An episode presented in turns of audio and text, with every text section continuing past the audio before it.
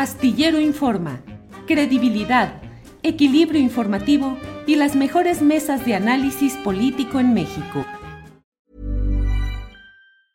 Hey, I'm Ryan Reynolds. Recently, I asked Mint Mobile's legal team if big wireless companies are allowed to raise prices due to inflation. They said yes. And then when I asked if raising prices technically violates those onerous two-year contracts, they said, "What the f*** are you talking about? You insane Hollywood ass." So to recap, we're cutting the price of Mint Unlimited from $30 a month to just $15 a month. Give it a try at mintmobile.com slash switch. $45 up front for three months plus taxes and fees. Promo for new customers for limited time. Unlimited more than 40 gigabytes per month. Slows. Full terms at mintmobile.com. Millions of people have lost weight with personalized plans from Noom. Like Evan, who can't stand salads and still lost 50 pounds. Salads generally for most people are the easy button, right? For me, that wasn't an option. I never really was a salad guy. That's just not who I am. But Noom worked for me. Get your personalized plan today at Noom.com. Real Noom user compensated to provide their story. In four weeks, the typical Noom user can expect to lose one to two pounds per week. Individual results may vary.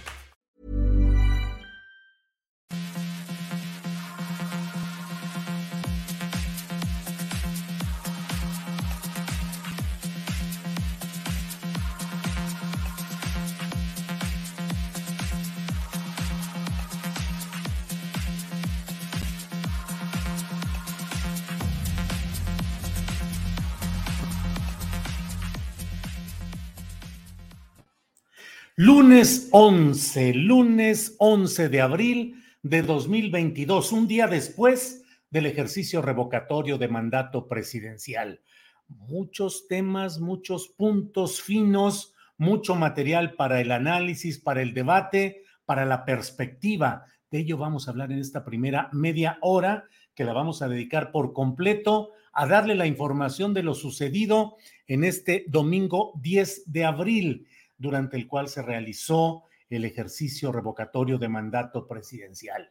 Eh, créame que es eh, un momento muy propicio, no solo para tener la información, que con toda seguridad ya conoce usted con abundancia, pero sí el que podamos tener eh, puntos para el análisis que nos permitan ir perfilando lo que ha significado este ejercicio, lo que representa para los opositores a la administración del presidente López Obrador y lo que significa para el propio presidente, para su gobierno, para las perspectivas de continuidad del proyecto denominado 4T rumbo a 2024. Es un día en el cual pues hubo de todo. Puede decirse en términos eh, muy sencillos, muy simplistas, pues que no hubo sorpresas. Finalmente, lo que se preveía sucedió. La inmensa mayoría de la gente que fue a votar lo hizo en favor de la continuidad del presidente López Obrador. Que siga, que siga fue la consigna y fue el voto mayoritario que se tuvo. Pero eh, eso pareciera eh, tener múltiples interpretaciones desde mi punto de vista, interpretaciones muy disparatadas y muy desesperadas de los adversarios del presidente López Obrador. Y por eso hemos titulado esta entrega este programa que está usted viendo y escuchando, aritmética simple para opositores reprobados, porque la aritmética simple, simple y sencilla nos muestra que lo sucedido ayer es un triunfo redondo para el proyecto de la llamada cuarta transformación y es uh, un signo preocupante para sus opositores. No es solamente que no haya habido una organización de los opositores para llevar a su gente a votar. Es el hecho concreto de que el presidente López Obrador, su corriente política, eh, ha demostrado su voto duro, 15 millones de personas en números redondos, 15 millones de personas que han sido por lo demás el voto duro que ha sostenido el presidente, el, el candidato López Obrador en otras elecciones y que hoy lo mantiene a, pesar de circunstancias eh, adversas, por un lado, la falta de casillas suficientes, solo se colocó una tercera parte de las casillas que hubo en 2018, eh, un domingo de Ramos, es decir, el inicio de Semana Santa, una temporada vacacional por definición en México y en muchos países, y digo, vacacional y religiosa, para que no se vaya a enojar alguien por lo que estoy diciendo, vacacional y con un sentido religioso cada vez menos uh, presente en el contexto general, pero bueno, ahí está este domingo de Ramos, domingo de López Obrador o domingo de la 4T. Mire, hay mucha información que voy a ir compartiendo con usted porque quiero que eh, ojalá podamos uh, coincidir en que no se necesita forzar la maquinaria ni contratar, ya no digo un abaco, sino una supercomputadora especializada para analizar lo que sucedió y darse cuenta de que ha sido un avance del presidente López Obrador. Mire, primero que nada, vayamos a escuchar lo que el propio presidente de la República dijo hoy sobre este tema en la conferencia mañanera. Adelante, Andrés. Es la mitad de los votos que obtuvo el presidente en la elección del 18. Sí, nada más que con la tercera parte de las casillas. Y con todas las trampas o boicot del INE que no eh, se aplicó para poner casillas en todos lados y hubieron eh, municipios en donde no hubo casillas. Bueno, pues la verdad es que con un tercio de casillas hay quienes desde el flanco obradorista dicen, bueno, pues este número de votos a favor de López Obrador, 15 millones, eh, en una tercera parte de las casillas, si hubiesen estado el 100% de las casillas, bastaría publicar 15 por 3 y daría 45 millones. No es tan sencillo ni es eh, en automático así, pero sí me parece que es una gran demostración de lo que está sucediendo, de lo que ha sucedido. Mire, eh, Epigmenio Ibarra hizo un video en el cual muestra o nos eh, eh, comenta pues una interpretación de lo que aquí está sucediendo. Escuchemos lo que ha dicho hoy Epigmenio Ibarra. ¿Qué significa para la historia de la democracia y del país este ejercicio? De eso se trataba la promoción, no de esta insulsa campaña que lo único que le dijo a la ciudadanía es, la consulta va y va muy bien. Eso es ridículo. Ese es un eslogan vacío. Esa es una ofensa a la dignidad del pueblo de México. La democracia camina sobre la conciencia y la conciencia sobre la información el Instituto Nacional Electoral traicionó a la democracia hoy. Lleva meses traicionándola. Todos los argumentos de la derecha conservadora son extraídos de las declaraciones de Lorenzo Córdoba. El gran ideólogo de la gesta antidemocrática es Lorenzo Córdoba y su patiño, Ciro Murayama. De eso estamos hablando, de una cosa gravísima. Habla aquí el compañero, ¿van a golpear al INE? No, señor. El INE golpeó al pueblo de México, lo irrespetó, lo trató como si fuera un pueblo sin conciencia. Bueno, pues son parte de lo que ha sucedido en los posicionamientos de eh, promotores, apoyadores del presidente López Obrador y opositores y adversarios. Desde luego, mire, hay tweets que francamente, mire, vamos a empezar con una muestra de filosofía política profunda. Aquí está un tuit de Chumel Torres eh, que nos va a ayudar Andrés a colocar aquí en esta eh, en esta tarde que estamos analizando algunas de las cosas. Ocho de cada diez mexicanos decidieron no participar en esta pendejada. Qué bueno que ocho de cada diez mexicanos somos mexicanos, dice Chumel Torres, y francamente calificar un ejercicio cívico en el que participaron tantas personas como una pendejada, me parece que define a quien emite esa opinión. Es un boomerang que lanzado se regresa contra quien creyó ofender con él. Y por otra parte, Chumel Torres dice, o sea, excluye y considera que quienes votaron en este ejercicio constitucional de revocación de mandato presidencial no son mexicanos. Eso se infiere de la manera como plantea las cosas. Qué bueno que ocho de cada diez mexicanos somos mexicanos. Por tanto, los otros que votaron no son mexicanos. Ah, vaya. Pero hay más. Eh, eh, por favor, Andrés, hay, hay una batería de tweets que nos fue eh, proporcionando y seleccionando nuestra productora y compañera Adriana Buentello.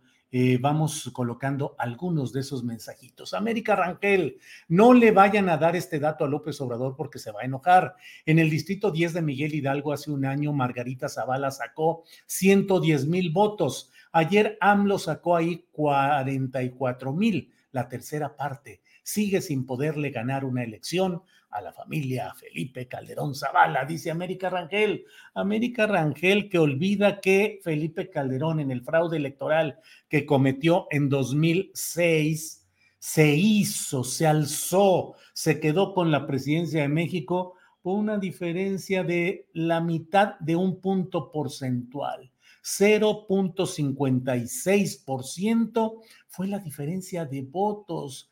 Eh, se quedó con la presidencia de México por 300, 250 y tantos mil votos. O sea, con esa minúscula diferencia formal, legal, que no real, porque usted sabe que en esa elección concurrieron todos los poderes difamadores y defraudadores para fabricarle esa ínfima diferencia a Felipe Calderón. Andrés, ¿qué otro tuit tenemos por ahí de... Ah, ya está aquí este Felipe Calderón. En favor de que siga el presidente votó solo uno de cada diez mexicanos. Bueno, uno y fracción, literalmente, fracción de punto porcentual con la cual se robó la presidencia Felipe Calderón. Y luego pone otro mensaje que dice uno y fracción de cada diez ciudadanos, es decir, solo mexicanos con edad para votar. Bueno, ¿qué le ponemos ahí? Eh, hay otros eh, mensajes que iremos, le pido a Andrés que nos vaya poniendo conforme eh, están por ahí varios de estos mensajes. Em, mire, por ejemplo, está este de Luis Carlos U. Fraude, U. Fraude, el autor de todas las operaciones de adulteración del voto en 2006 eh, pone ahí una serie de consideraciones eh, en las cuales, pongamos por ahí otro, Andrés, por favor. Em, Ciro Murayama, Ciro Murayama, ya sabe, consejero del Instituto Nacional Electoral y partícipe pues de toda la serie de operaciones junto con Lorenzo Córdoba que eh, colocaron en circunstancia difícil este proceso. Ciro Murayama dice resultados del conteo rápido del INE México sobre revocación de mandato, participación entre 17 y 18.2%, más de 8 de cada 10 ciudadanos consideraron no votar en este ejercicio de revocación de mandato. Y luego lanza su interpretación, Ciro. Dice, la gente habló, se respeta su decisión.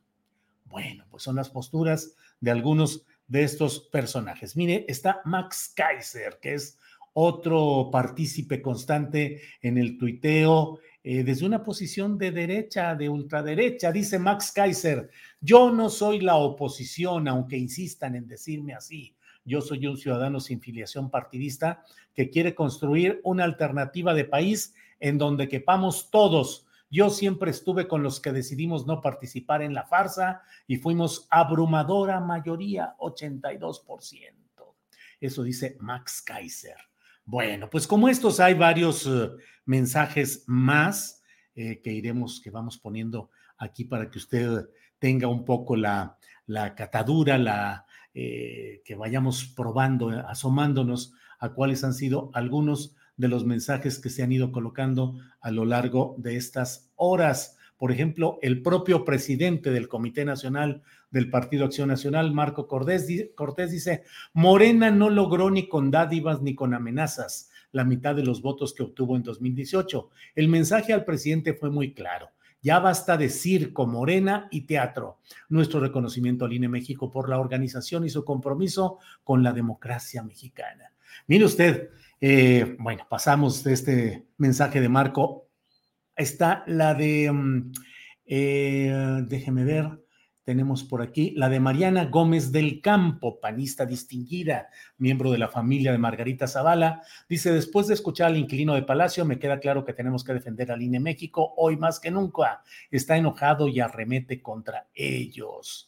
Con esta actitud queda claro que ganó el abstencionismo y que uno de cada cuatro mexicanos dejaron de apoyar al presidente. Eso dice Mariana Gómez del Campo. Mire, la verdad es que hasta ahí dejamos ya lo que son los videos que están por, este esta misma tesitura. Pero lo que le quiero decir, entre otras cosas, es que mm, eh, hay una... Mm, mire, vamos a tener la actualización de la consulta a la una de la tarde. ¿Cuáles son los datos que se tienen? De esta actualización de la consulta a la una de la tarde. Conforme a estos datos, el total de votos recibidos fueron 16 mil 16 millones 485 mil 339, 16 millones 485 mil, de los cuales a favor de que siga el presidente López Obrador hay 15 millones 143 mil 567 y un millón sesenta y dos contra la continuidad del presidente López Obrador. Es decir, conforme a estos datos, pues fue virtualmente 15 a 1. Los votos nulos fueron 280 mil en números redondos, es decir, casi la cuarta parte de los que dijeron que no continuara el presidente López Obrador. Pero mire, vamos a ver, 15 eh, millones en números redondos. En 2006, ¿cuáles fueron los resultados electorales? Claro que hay que agregar lo que es eh, el movimiento demográfico, más población, más votantes, pero veamos lo que sucedió en 2006, cuando eh, se dio lo que yo siempre y muchos mexicanos hemos señalado como un fraude electoral. Em, Felipe Calderón, que se quedó con la presidencia, con 15 millones de votos, 284 mil, es decir, el 35% de los votantes contra 14, mil, 14 millones 756 mil de la alianza de PRD eh, y de PT eh, en esta, en aquella alianza famosa. Bueno, pues son 15 millones de votos los que finalmente tuvo supuestamente Felipe Calderón con el Partido Acción Nacional. Y la base dura, el voto duro del presidente López Obrador está alrededor de los 15 millones de votos. Ahí está. Eso fue en 2006. Veamos lo que sucedió en 2012. En 2012, en el cual, como usted sabe, Enrique Peña Nieto, con un río de dinero, la mayoría mal habido, dio dinero de las uh, finanzas uh, eh, públicas de los gobiernos estatales priistas, dinero de los asuntos oscuros que ya usted sabe cuáles son y que terminaron dominando ese sexenio. Bueno, pues los resultados oficiales fueron los siguientes. Peña Nieto se dio por ganador con 19 millones de votos y el PAN quedó con 12 millones de votos solamente. López Obrador tuvo 15 millones 896 mil votos, es decir, la cifra del voto duro de los 15 millones de votos. Eh, insisto, Peña Nieto habilitó, movió, compró, despilfarró todo para colocarse y fabricarse ese triunfo. 2018, ¿qué es lo que tenemos en 2018? Mire usted, podemos asomarnos a los resultados oficiales. Eh, en esta ocasión, Andrés Manuel López Obrador tuvo el doble de votos, tuvo 30 millones de votos. El 53% de la votación a favor de López Obrador. En este voto concurrió el voto duro de los 15 millones más 15 millones de votos que son relativamente volátiles y que en su momento votaron contra la historia pripanista, pero en una contienda electoral clara, definida, presidencial. ¿Cuánto obtuvo eh, Ricardo Anaya? 12 millones 600 mil votos. Es decir, si hoy se hubiesen repetido las cifras, hoy en 2022 respecto a 2018, así les habría ganado nuevamente López Obrador. Le habría ganado a Ricardo Anaya, que tuvo 12 millones 600 mil votos. Le habría ganado a José Antonio Mid del PRI, oficialmente a nombre del PRI, que tuvo 9 millones 289 mil votos, es decir, ni siquiera los 10 millones. Y bueno, pues eso es lo que hubo ahí, 30 millones de votos. Ahora bien, una cosa, un grave error, me parece a mí metodológico que se está cometiendo por parte de los opositores a López Obrador, es el hecho de tratar de comparar escenarios distintos con eh, resultados que no los leen en ese contexto y en esa proporcionalidad. ¿Qué sucedió en 2021 cuando se tuvo una elección que no, con, que no convoca tanta pasión las elecciones intermedias siempre tienen una menor participación que las presidenciales o elecciones generales de cada seis años.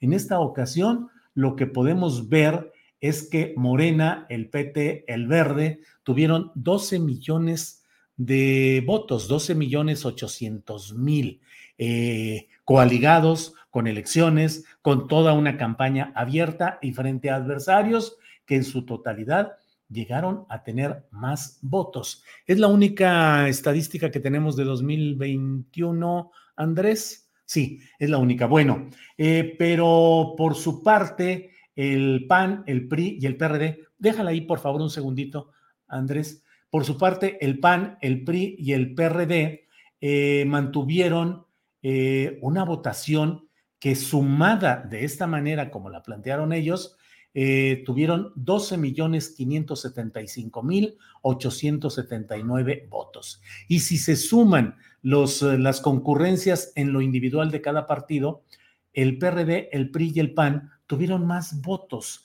que el propio Morena, PT y el Partido Verde.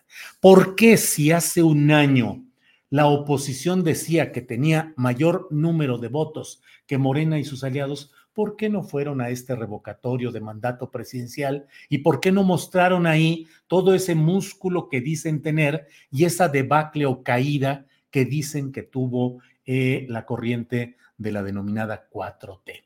A mí me parece que bien vale analizar bien valdría que varios de los opositores se inscribieran a un curso elemental de aritmética para que pudiesen analizar todos estos datos, porque desde mi punto de vista estamos en presencia, uno, de la consolidación de un proceso de revocación de mandato que será una permanente forma instrumental para quitar del poder a malos gobernantes. Y la verdad es que dentro del PAN y dentro del PRI se han especializado a lo largo de los sexenios en mostrarnos pésimos gobernantes ante los cuales más adelante, de manera constitucional y habiendo establecido este primer ejercicio en este día, se puede tener claramente la posibilidad de quitar de manera constitucional a los pésimos gobernantes que pueda haber. Ya veremos si los próximos eh, gobernantes de oposición a la corriente actualmente en el poder logran conjuntar así 15 a 1, demostrar que la población está a favor de que sigan en el poder. Dos, sigo viendo una enorme dispersión intelectual y una incapacidad discursiva y analítica en la mayoría de los personajes de la oposición. Siguen aferrados, algunos todavía, a decir, bueno, pero es que además nuestros... Um, eh, nosotros elegimos un presidente para seis años, no para tres años y fracción es ignorar, ignorar e ignorar que hay un derecho constitucional legítimo que fue promovido por millones de personas, validado por los poderes, por todos los poderes, legislativo, ejecutivo, federal y electoral, para que se realizara una legítima eh, ejercicio de revocación de mandato presidencial. Mire, por ejemplo, dentro de las cosas que tenemos eh, por aquí está algún un video en el cual Claudio X, el gran jefe ideológico y político de la oposición, eh, hace algunos eh, señalamientos acerca de cómo entiende que se dieron estas cosas. O sea, él asume las cosas lineales sin darles el contexto y sin entender. 2018, 2021, 2022.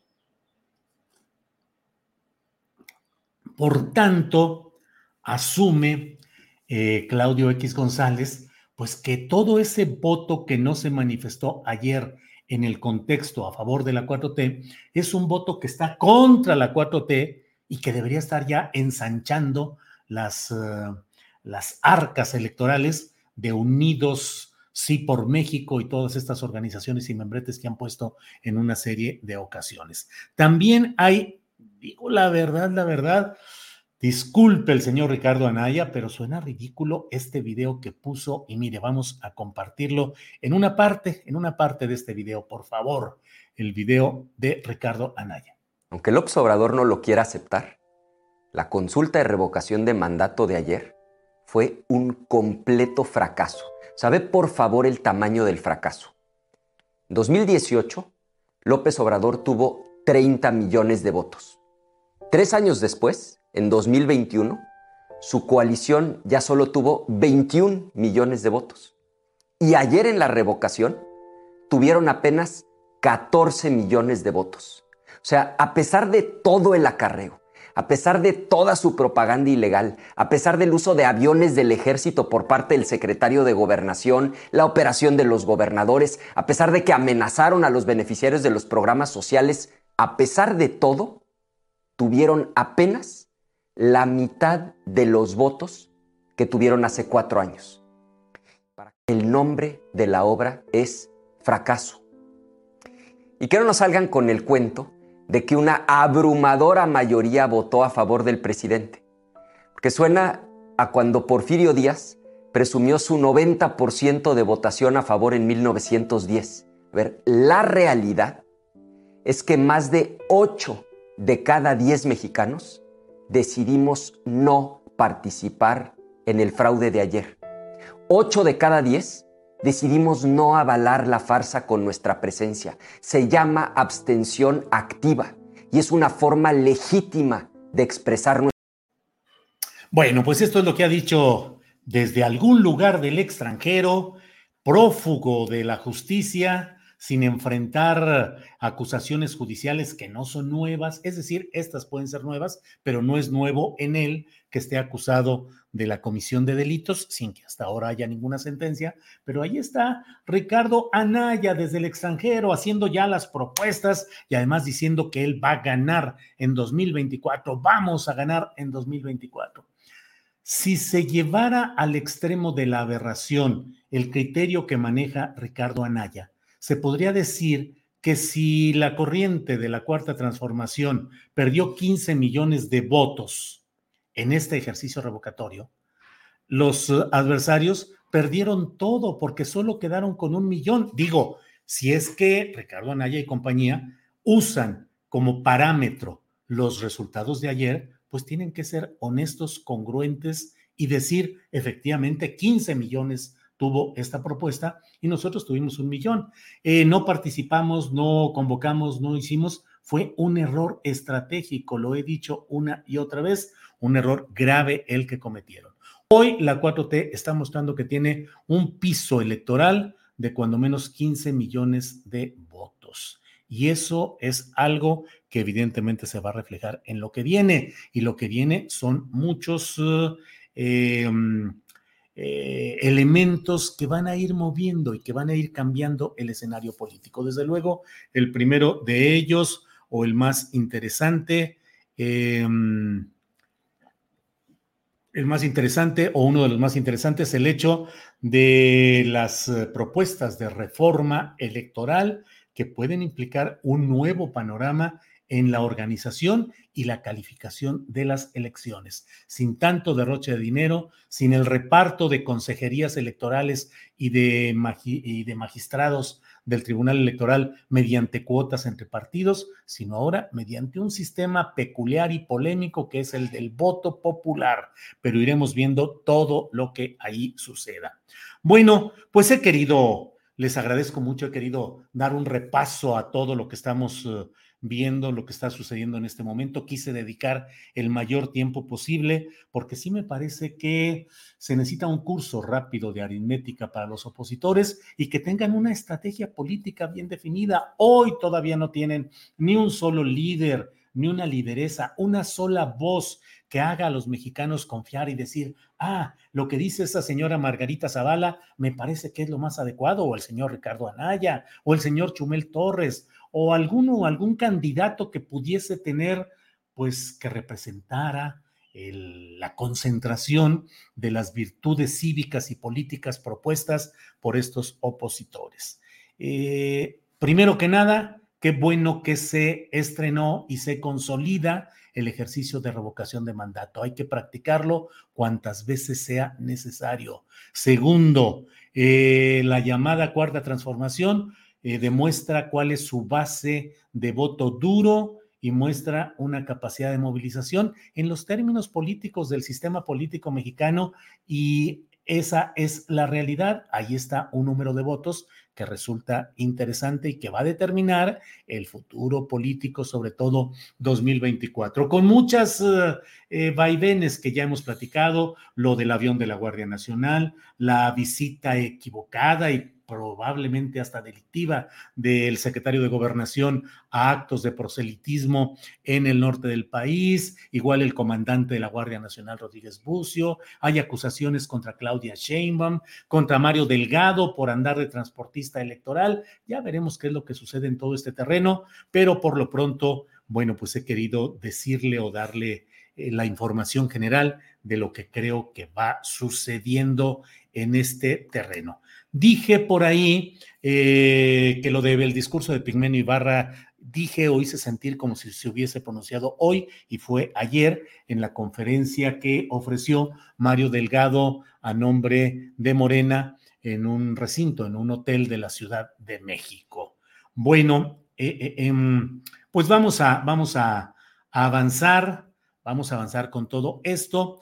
Y mire, gracias a todos quienes están enviando mucha información, muchos comentarios. He recibido muchos reportes de quienes platican sus experiencias, cómo la vivieron, cómo sucedieron, qué incidentes eh, vieron en determinado caso. Y bueno, yo creo que eh, todo esto forma parte de un ejercicio político y cívico que no debe ser satanizado porque más allá de los entretelones, de los detalles, de las broncas varias que se han eh, visto, pues la verdad es que es un ejercicio que nos muestra una posibilidad de avance político, una posibilidad de seguir adelante. Están en negación, pobre Fachilandia, dice Octavio Martínez Soriano. Marta dice, excelente análisis, señor Astillero, muchas gracias.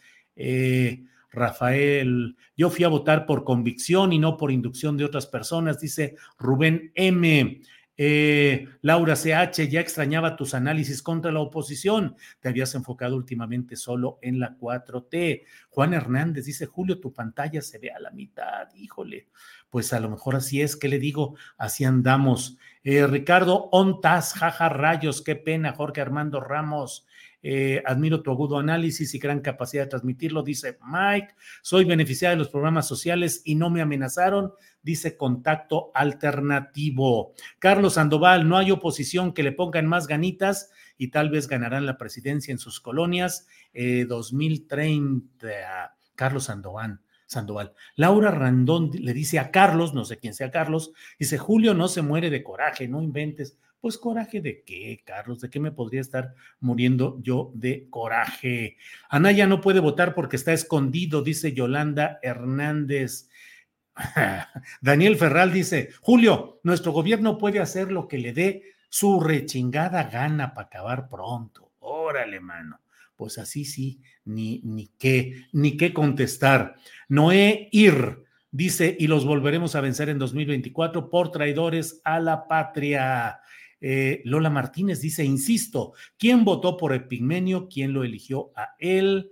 Em, Irma Barrales Cantero dice, nos vemos en junio, preanistas resentidos. Arnulfo López dice, la verdad es que este canallín no tiene vergüenza y no reconoce la derrota y en 2024 los vamos a barrer con todas las casillas completas. Eh, bueno, pues son algunos de los muchos comentarios que están llegando. Les agradezco mucho la atención. Por cierto, pónganle el dedito hacia arriba, el like, el me gusta, que mucho nos ayuda para poder compartir nuestro programa, que el algoritmo, que el robot capte eh, nuestro eh, que está viendo un buen número de personas que están siguiendo el programa y entonces lo muestra a más personas. Convirtamos el círculo pernicioso o vicioso de YouTube de no mostrar nuestro programa, de no notificar, convirtámoslos, convirtámoslo en un círculo vicioso gracias, entre otros temas, al like o el dedo hacia arriba que permite que haya más eh, audiencia, más difusión de nuestro programa. Tenemos 2.942 likes cuando tenemos 9.000 eh, personas en vivo en este momento. Así es que échenle ganitas que aquí le estamos echando también. Póngale su like, póngale me gusta, que no cuesta, es gratis. Suscríbase a nuestras plataformas.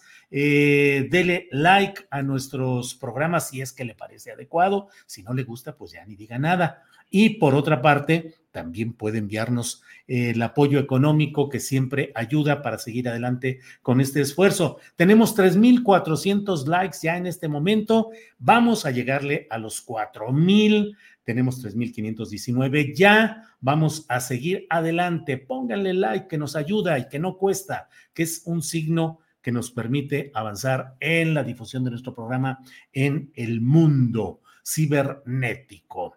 Bueno, 3.685 likes y bueno, 3.707 ya. Vamos a pasar enseguida a una entrevista justamente con la maestra Gabriela Jiménez Godoy. Ella es presidenta nacional de la Asociación Civil que siga la democracia. Gabriela, buenas tardes. ¿Cómo estás? Muy buenas tardes, Julio. Qué gusto saludarte a ti y a todo el auditorio. Gracias, Gabriela. ¿Cuál es el saldo de la jornada de ayer que ustedes particularmente impulsaron con la recolección de firmas ciudadanas y el empuje para que se organizara este ejercicio. ¿Cuál pues es el saldo a este momento? La verdad es que estamos muy, muy contentos. Estamos pues prácticamente celebrando ya que tuvimos una votación muy alta de 16 millones 453 mil 965 votos, una participación de casi el 18% con un tercio de las casillas únicamente, ¿no? Recordando que la ley decía que tenían que ponerse el mismo número de casillas que en la última elección federal y eso es aproximadamente 164 mil casillas. Sin embargo, poniendo una tercera parte, fueron 57 mil casillas las que se pusieron. Sí. Eh, con estas con estas 57 mil casillas se tuvo 16 millones 453 mil. Es una participación muy alta eh, porque si lo podemos nosotros comparar con participaciones de ejercicios pasados, pues yo les puedo decir por aquí, para que podamos un poquito dimensionar, ¿no? Hay algunos que dicen, no, pues 16 millones son muy pocos, ¿no? A lo mejor, pero si comparamos, 16 millones y medio son muchísimos. Por ejemplo, en la consulta pasada de juicio expresidentes, que fue el mismo número de casillas, se tuvo 6.6 millones de votos.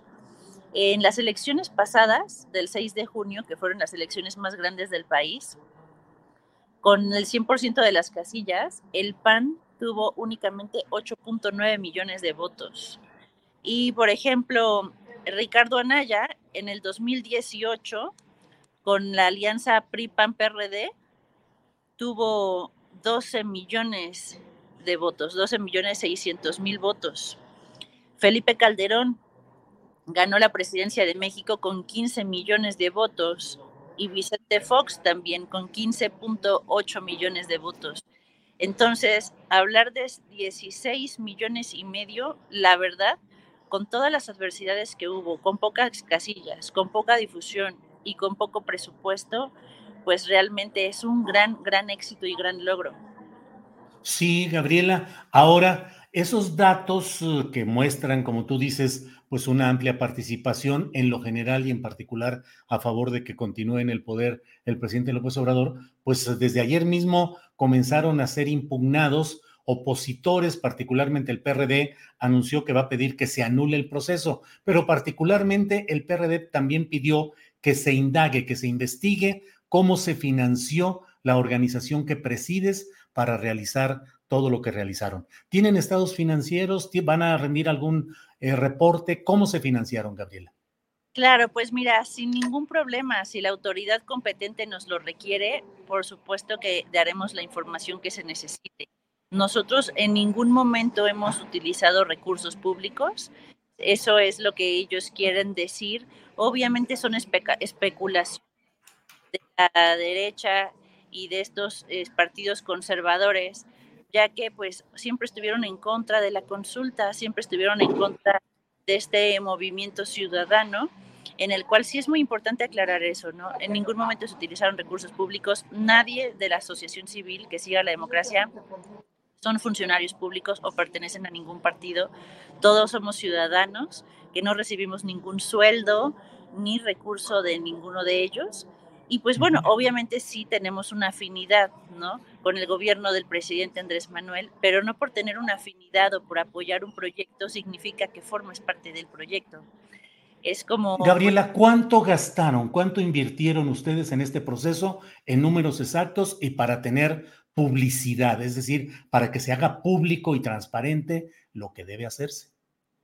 Pues mira, eh, más o menos en seis meses que tuvimos desde octubre hasta la fecha, eh, en, redes sociales gastamos un millón de pesos. Más o menos. Un millón de pesos gastamos en seis meses. Pero no fue el único rubro. No, e, eso es público, de hecho, pues se puede meter a la página de transparencia de nuestras redes sociales y ahí se ve el gasto. No hay ningún, este, no hay nada que se oculte y pues los gastos que tuvimos también fueron mínimos, básicamente fueron mis vuelos, mis hoteles, porque a donde yo llegaba pues teníamos equipos de voluntarios que eran de ese estado, entonces realmente se gastó muy poco en ese sentido. Fue más bien el apoyo de la ciudadanía que pues voluntariamente y los que me van a ver saben que se sumaron que nos ayudaron a imprimir sus volantes, que nos ayudaron a recolectar firmas, cada quien imprimía sus formatos, caminaba las calles, ayudaba a platicar, a convencer, y pues así es como se dan generalmente los movimientos ciudadanos, los movimientos, las luchas sociales. Claro, Gabriela, de ese millón de pesos, ¿cuánto será con tus viáticos y todo? ¿Millón y medio el total, total de los gastos ejercidos por ustedes? Yo calculo que a lo mejor algo así máximo. Millón y medio. Máximo, sí. Ajá. ¿De dónde salió ese dinero? Eh, lo que se gastó en redes sociales, de mis recursos. Mm, todo, todo, todo, todo. O sea, de los gastos que ustedes ejercieron, ¿de dónde y cómo llegó ese dinero?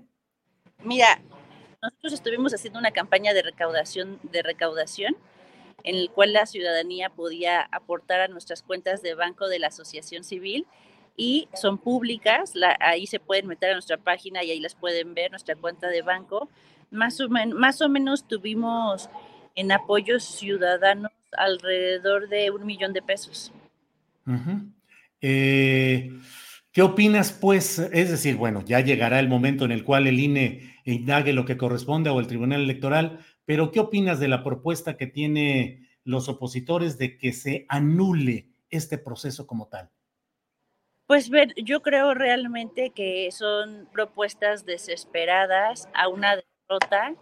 Definitivamente nos queda claro que la derecha en este país y sus aliados están moralmente derrotados. Por eso no quisieron participar, por eso llamaron al no voto y a la no participación. ¿Qué demócrata en sus, en sus, en su, en todo, o sea, qué demócrata llama a no votar? ¿Qué demócrata llama a no participar? Eso significa que no te interesa escuchar la opinión de la gente. Y si tanto les molesta el gobierno del presidente, si tantas inconformidades tienen, porque eso sí, son buenísimos para las redes sociales, este, pues ¿por qué no aprovecharon el momento para salir a votar por sus inconformidades? Pero no, todo se queda para ellos siempre en el discurso y no en la acción. Y lo demostraron. Seguramente es por miedo al, al ridículo, sabemos que el PRD pues está, al igual que el PRI y el PAN, en peligro de extinción. El PRD en las últimas elecciones del 6 de junio no llegó ni a 3 millones de votos. Entonces, obviamente, yo creo que prefirieron no hacer el ridículo nuevamente. Gabriela, em, ¿tú a qué te dedicas? ¿Cuál es tu actividad productiva o estás de tiempo completo como dirigente? Yo soy abogada, tengo dos maestrías y doy asesorías jurídicas. Eh, ¿Y estás de tiempo completo como dirigente o solo a tiempo parcial? No, a tiempo parcial, a tiempo parcial porque también pues tengo que ah, trabajar de vez en cuando y hacer las cosas que yo tengo que hacer personales. Estoy también familia, tengo hijos, así que como todas las mujeres nos damos tiempo para hacer todo. ¿Fuiste diputada federal?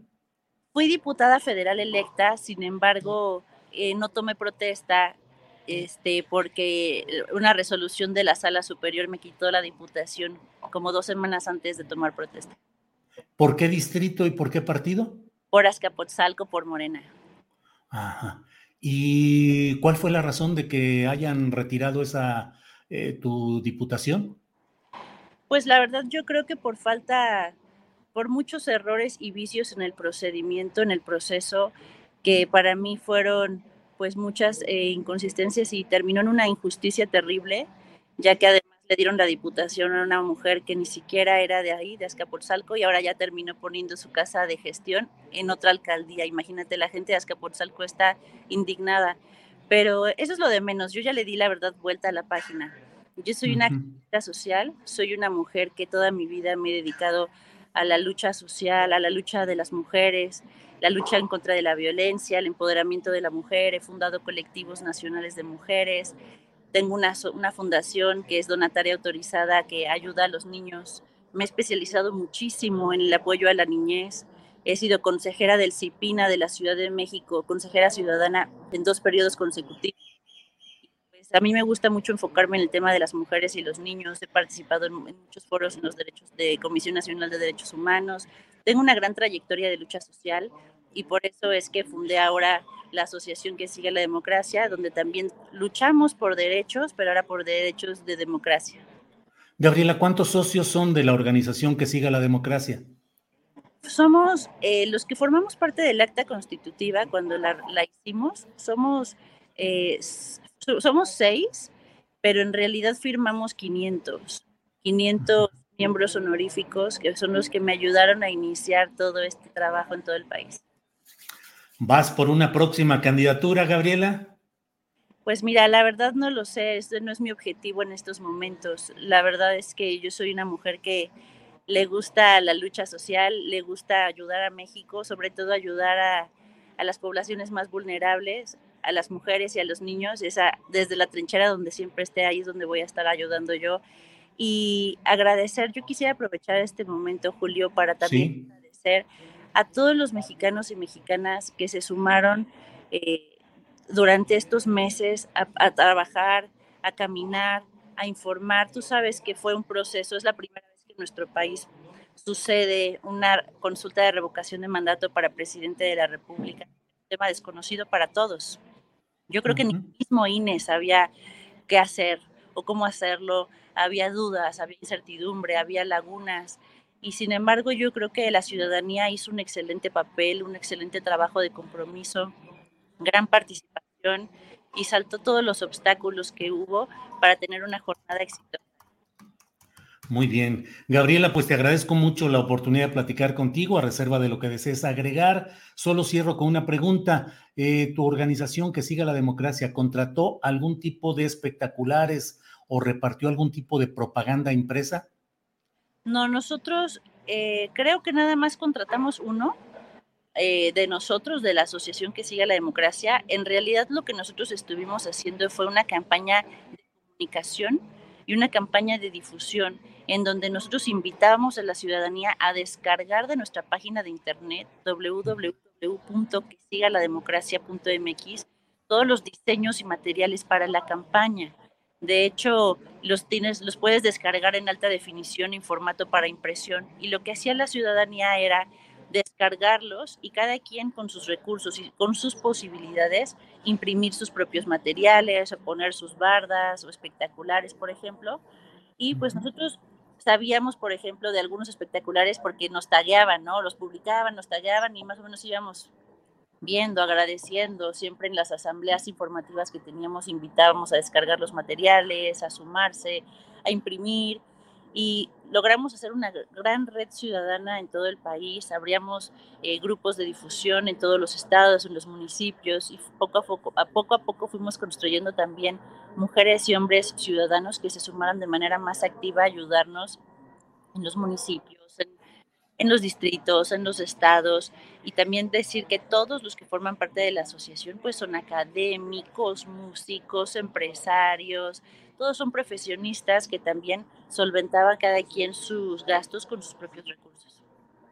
Gabriela, te agradezco mucho la posibilidad de hablar con amplitud de lo que ha sucedido con esta organización que presides y que tuvo un papel central y se colocó como motor de, la recolección de firmas, del impulso de este proceso de revocación de mandato. Así es que aprecio mucho que nos hayas dado esta entrevista. Al contrario, Julio, gracias a ti y también eh, decirles que este proceso fue histórico.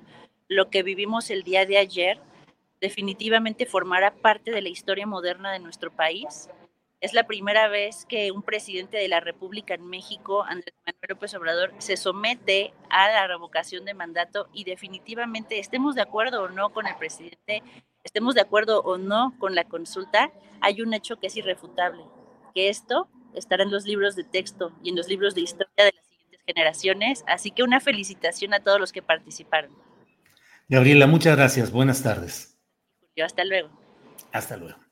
Bueno, pues ha sido Gabriela Jiménez quien preside la Asociación Civil que siga la democracia. Bueno, y claro que no todo es eh, política, elecciones, revocación y demás cosas. Está también el asunto de la economía, de las finanzas, de los negocios. ¿Y quién mejor para hablarnos de ello que Claudia Villegas, directora de la revista Fortuna, quien está hoy por la vía telefónica? Claudia, buenas tardes. Buenas tardes, Julio. Qué gusto saludarlos.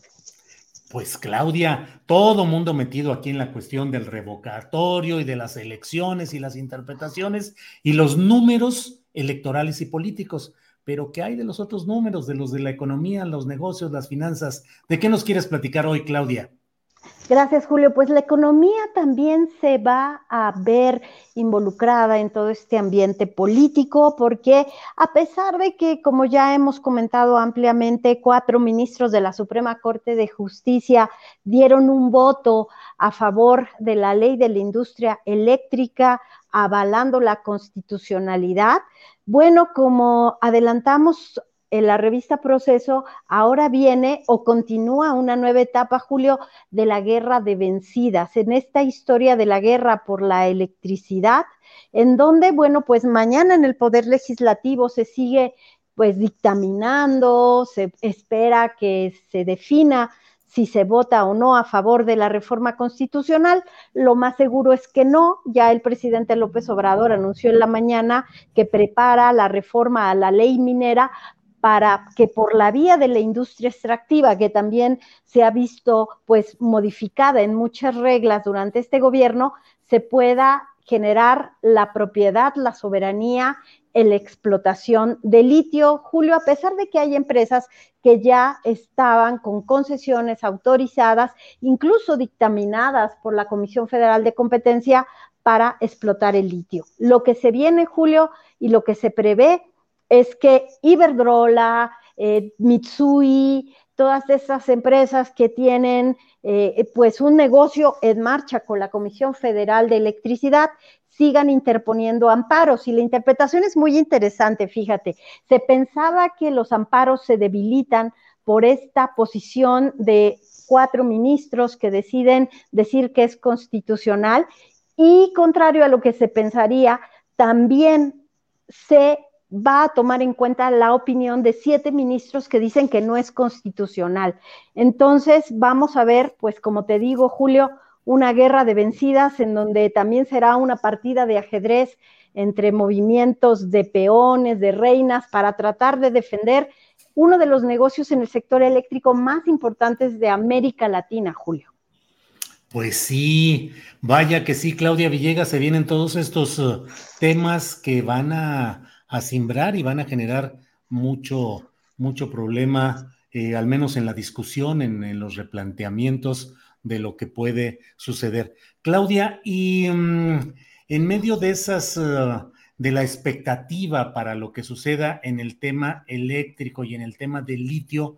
¿Cómo vamos en los otros temas, uh, Claudia? Luego leo informaciones muy preocupantes acerca de pues obstrucciones en la cadena de producción a nivel mundial, de falta de alimentos, eh, Shanghái como una zona de aislamiento por el asunto de la pandemia, pero también de falta de alimentos y de muchas cosas por el estilo. ¿Cómo vamos en, en ese tema por acá, Claudia?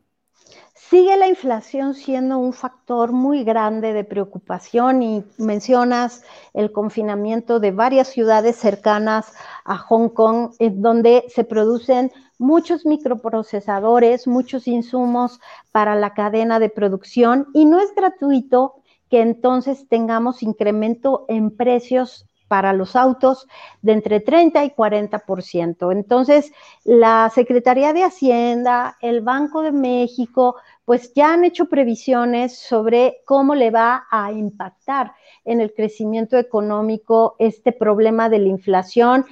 7.4% de inflación que todavía no llega a los dos dígitos, Julio, pero algunos analistas pues no descartan que pudiera seguir incrementándose este nivel de la inflación, que el problema, como bien dices, Julio, no solamente es que tengamos una inflación galopante, que no es otra cosa, que se van encadenando los incrementos de precios en la cadena productiva, sino que, como lo han advertido algunos subgobernadores del Banco de México, es que la falta de competitividad que nos deja, por cierto, el retraso en la aprobación de inversiones en la industria eléctrica, que nos deja el retraso en muchas decisiones que se deberían de estar tomando, entonces genera, Julio, que, los precios tengan una gran, gran problemática para regresar a 2019. Una economía que pierde competitividad, entonces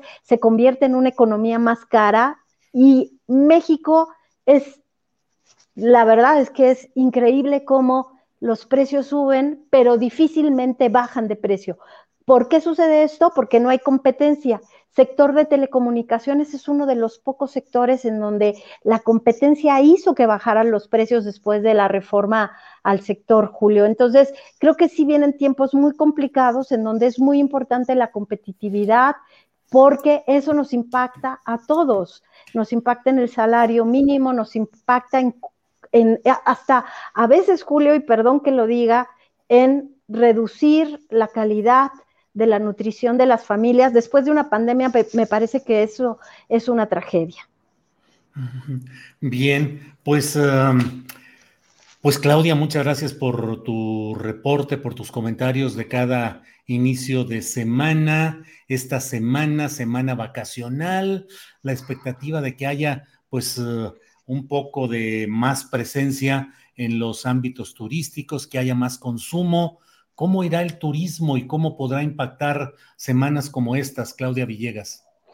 México es uno de los destinos más visitados porque la reducción de las medidas sanitarias, sobre todo en los puntos turísticos más visitados por el visitante extranjero, Julio, bueno, pues nos ha dejado una gran cantidad de divisas y se espera que haya incremento de dos dígitos en la actividad turística. Se están recuperando las aerolíneas, se está recuperando la actividad en los aeropuertos. La mala noticia es que viene el impacto fitosanitario después de Semana Santa, cuando ya se tenía por parte de la Organización Panamericana de la Salud, se opinaba que México ya estaba transitando de la pandemia a una sindemia, a una situación epidémica pero eh, pues eso no son buenas noticias, Julio.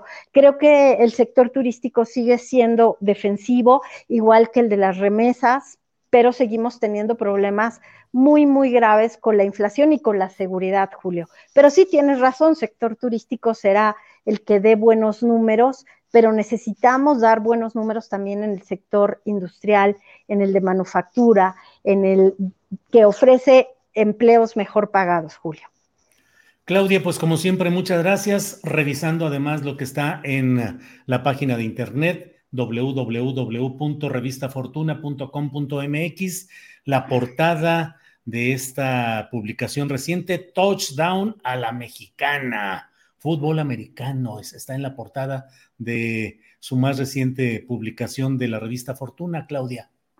Fútbol americano con varias ligas eh, profesionales, Julio, en donde también se analiza cuál es la dinámica laboral entre los jugadores, cómo se puede hacer más competitivo este deporte, cuáles son los patrocinios que lo pueden eh, hacer que estos jugadores pues puedan también aspirar a las grandes ligas en Estados Unidos, cómo se enlaza el negocio. Creo que el fútbol americano en México tiene una gran tradición, el típico juego entre la UNAM y el Politécnico, pero también estas, de verdad, Julio, estas ligas que ya son legendarias y que están ahí necesitando nada más más patrocinadores, más, más transmisión eh, a través de medios masivos de comunicación, pero de verdad recomendarles el reportaje, Julio.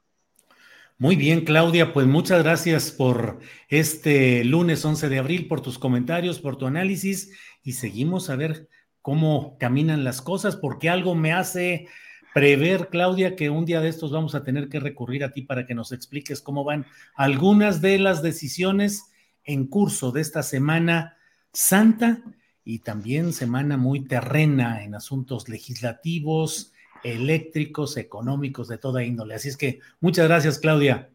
Claro que sí, Julio. Vamos a estar muy pendientes del tipo de cambio porque algunas decisiones políticas también han impactado. Entonces, al pendiente en esta semana, como siempre. Muy bien. Gracias, Claudia. Seguimos en contacto. Hasta luego. Gracias, Julio. Felicidades a todos. Un abrazo. Gracias. Hasta luego. Bueno, mire, este tema que vamos a tocar a continuación es un tema que, eh, que estamos presentando como una decisión de que, bueno, no todo es lo político, no todo es lo, electoral, no todo es lo revocatorio, y hay un tema que a mí me parece muy relevante, que es una resolución de la Suprema Corte de Justicia de la Nación, que al menos en esta primera etapa hace justicia a la exigencia de habitantes de Topolobampo en Ahome, Sinaloa, donde ha habido una oposición a la instalación de una planta de amoníaco, propiedad de una firma extranjera, desde mi punto de vista, y así lo he publicado en la columna astillero en la jornada y he entrevistado aquí a algunos participantes en estas protestas, pues hay una colusión de intereses del gobernador Rocha Moya, actual gobernador de Sinaloa, del presidente municipal de Ahome, eh, Gerardo Vargas, eh, quien fue secretario general de gobierno, y con otros personajes, Francisco Labastida Ochoa, que fue candidato presidencial del PRI, que impulsan este gran negocio. Para hablar de este tema es que está con nosotros Marcos Vizcarra. Marcos Vizcarra, buenas tardes. Marcos es reportero de Sinaloa para la revista Espejo. Marcos, buenas tardes. Julio, ¿qué tal? Muy buenas tardes a ti y al auditorio de Siguiente Informa. Qué gusto, en verdad. Marcos, Dinos, por favor, te rogaría que nos dieras eh, el reporte de, qué es lo que ha sucedido con esta decisión de la Corte, cuál ha sido la reacción de la comunidad, qué sigue, en fin, cuál es este tema, por favor, Marcos. Lo voy a resumir con lo que sucedió el, día miércoles pasado, el día 6 de abril. En la comunidad de Lázaro Cárdenas, en la Valle de Huira, una comunidad totalmente pesquera, ellos lanzaron cuetones, hicieron frijoles en agua y sal, tortillas de harina y un platillo tradicional que se llama huacabaqui. Frieron pescado y lo comieron para festejar una decisión de la Suprema Corte de Justicia, de la segunda sala de la Suprema Corte de Justicia, que es bastante importante y muy relevante para el Estado completo, incluso podría decir que para el país. Sucede lo que ha sucedido en otros lugares también, que no se consultó en 2013 2014, no se les consultó a estas comunidades indígenas sobre si querían o no tener una planta para la producción de amoníaco en un lugar que además en 2009 fue declarado como área natural protegida y un sitio Ramsar. Es decir, está siendo cuidado por protocolos internacionales a los cuales México se adhirió. Las, las comunidades, lo que, lo que sucedió fue que entre 2013 y 2014, bien lo mencionabas ahorita, eh, llega una, una compañía que se llama Gas y Petroquímica de Occidente, subsidiaria de la firma Hermana Proman, esta firma llega y eh, decide y planea junto con el gobierno del estado, en ese entonces estaba dirigido por Mario López Valdés Aroba y por uno de sus coordinadores, que, es Francisco Labastida Gómez de la Torre.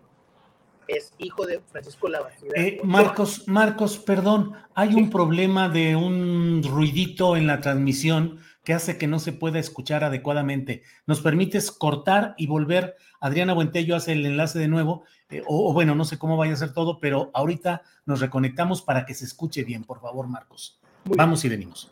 Sí. Sí, bueno, pues se nos está platicando Marcos Vizcarra de la fiesta que hubo en esta comunidad de pescadores, una comunidad originaria de pueblos originarios, ahí en esta parte, en Topolobampo, en el municipio de Ahome, en Sinaloa. Y bueno, nos estaba empezando a platicar Marcos Vizcarra, pues de esta, de cómo eh, se ha dado esa, eh, pues, participación de políticos de diversa índole, que han estado impulsando este proyecto que implica una inversión de más de mil millones de dólares y que fue impulsada en su tiempo por este gobernador, Mario López Valdés, conocido como Maloba, eh, que fue pues un personaje muy criticado en su momento por los negocios que impulsó, por el apoyo a su camarilla y tenía como secretario general de gobierno a este personaje que ahora es el presidente municipal de Ahome y todo ello se ha ido disfrazando con una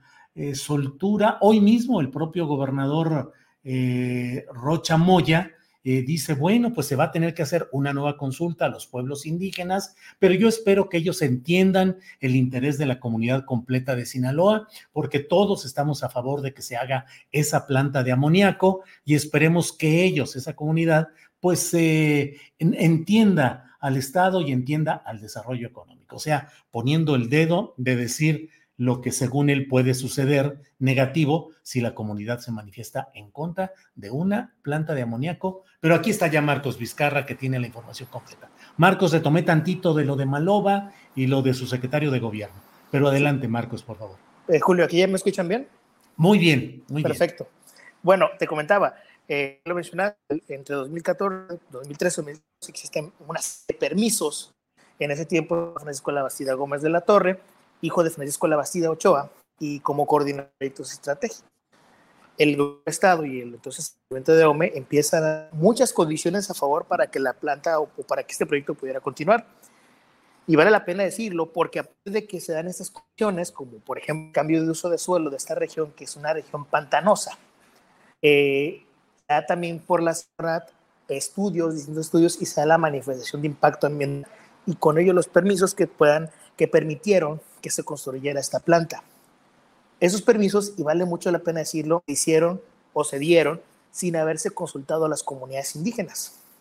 Y menciono mucho al tema de Mario López Valdés y a Francisco Labastida Gómez de la Torre, porque entonces, en ese tiempo, eh, Francisco Labastida estaba terminando su gestión como senador pero él, eh, estando en la Comisión de Energía del Senado, se entera que en algún momento esta empresa de, con subsidio alemán se quería instalar en Veracruz, pero eh, él, los convence de venirse para Sinaloa, en esta región del norte de Sinaloa. Y él mismo trae a la, a la empresa, a la subsidiaria, los trae al gobierno de Sinaloa, los presenta y empieza a hacer todo un trabajo de lobbying. Francisco Labastida entonces era empleado como consultor de esta, de esta empresa y empieza a hacer todo ese trabajo, se empieza a generar todos esos permisos y ellos empiezan a trabajar. ¿Qué sucede? Para 2015, por ejemplo, se destruye una gran parte de manglar y las comunidades indígenas no sabían por qué está destruyendo toda esta área de manglar, fueron 24 hectáreas exactamente. Y esto, este lugar era para anidación de aves y también para reproducción de especies marinas como el camarón y la jaiba. Ellos desconocen qué es lo que estaba pasando, pero al tiempo empiezan a llegar ambientalistas, empiezan a llegar personas que saben del tema técnico, eh, personas que son científicas, entre ellos del IPN, como la científica Diana Escobedo, y empiezan a informarles que todo lo que está pasando es que se puso una planta para la producción de 2.200 toneladas diarias de amoníaco y urea. Y que eso podía traer consecuencias fatales para la bahía de Huira que, esta bahía de Huira, para explicarlo, es una bahía, es un área donde confluyen distintas comunidades indígenas en la región de Topolobampo, al norte de Sinaloa. Entre ellas, por ejemplo, está Huira, está Paredones, está también en Muellecito y también se encuentra eh, la comunidad de Lázaro Cárdenas. En ese tiempo, lo que sucede es, después de obtener la información de lo que debía suceder con el tema de la planta, ellos solicitan un amparo, en, particularmente esta última comunidad, la de Lázaro Cárdenas. Y este amparo se, eh, eh, se promueve y luego le siguen otros dos, el de Huira y también el de Paredones. Entonces ya tenemos tres amparos que se, que se establecen y que se interponen ante jueces federales y los tres amparos son ganados por las comunidades indígenas. Se van a un recurso de revisión los de Semarnat, porque esto es importantísimo decirlo. La Semarnat se defiende. Ellos dicen que están bien y que no puede y que no pasa nada y que lo que los permisos que se dieron no necesitaban de una consulta indígena, porque así lo regulaba entonces. Entonces, eh, ellos van y se defienden, pero en este proceso de revisión empiezan a perder. Hay un tercero interesado, que es Gas y Petroquímica de Occidente. Ese tercero interesado solicita a la Suprema Corte su facultad de, atracción. Y el resultado es lo que vimos el miércoles pasado. Sucede que el ministro Pérez Dayán revisa todo el proceso y encuentra que efectivamente no se les consultó a las personas de la comunidad de la Valle de Huira, que son bastantes comunidades y todas son comunidades indígenas. Y eso es muy importante decirlo porque son comunidades completamente indígenas. Dentro de las defensas de Semarnat es que había personas que estaban encabezando los amparos que no eran indígenas. Sin embargo, el ministro Pérez Dayán hace toda una cátedra de una persona indígena no es quien decida o no la Semarnat, sino lo que deciden las comunidades indígenas. Hey, I'm Ryan Reynolds. At Mint Mobile, we like to do the opposite of what Big Wireless does. They charge you a lot, we charge you a little. So naturally, when they announced they'd be raising their prices due to inflation, we decided to deflate our prices due to not hating you. That's right. We're cutting the price of Mint Unlimited from $30 a month to just $15 a month. Give it a try at mintmobile.com slash switch. $45 upfront for three months plus taxes and fees. Promo rate for new customers for limited time. Unlimited more than 40 gigabytes per month. Slows. Full terms at mintmobile.com. Wow. Nice. Yeah. What you're hearing are the sounds of people everywhere putting on Bombas socks, underwear, and t-shirts made from absurdly soft materials that feel like plush clouds. Yeah, that plush. And the best part? For every item you purchase, Bombas donates another to someone facing homelessness. Bombas. Big comfort for everyone. Go to bombas.com slash ACAST and use code ACAST for 20% off your first purchase. That's bombas.com slash ACAST. Code ACAST. Estas personas empiezan a ganar y empiezan a demostrar ante jueces federales. Imaginemos esta escena, nada más, Julio. Llegar ante juez federal de viajar por lo menos unas cinco horas desde Topolobampo hasta Mazatlán para presentarse ante los jueces federales y frente a los jueces tener que empezar a hablar en Mayo Lloreme, porque no les querían, o mejor dicho, porque Semarnat había planteado que ellos no eran Mayo Lloreme. Entonces ellos empiezan a defenderse y los jueces empiezan a darle la razón. Así es como llega con el ministro Pérez Dayán y como también se les otorga el amparo. Y este amparo es bastante importante, lo decía, porque con ello también se marca un precedente sobre que cualquier acción económica debe plantearse siempre con el permiso de las comunidades indígenas donde se requiera.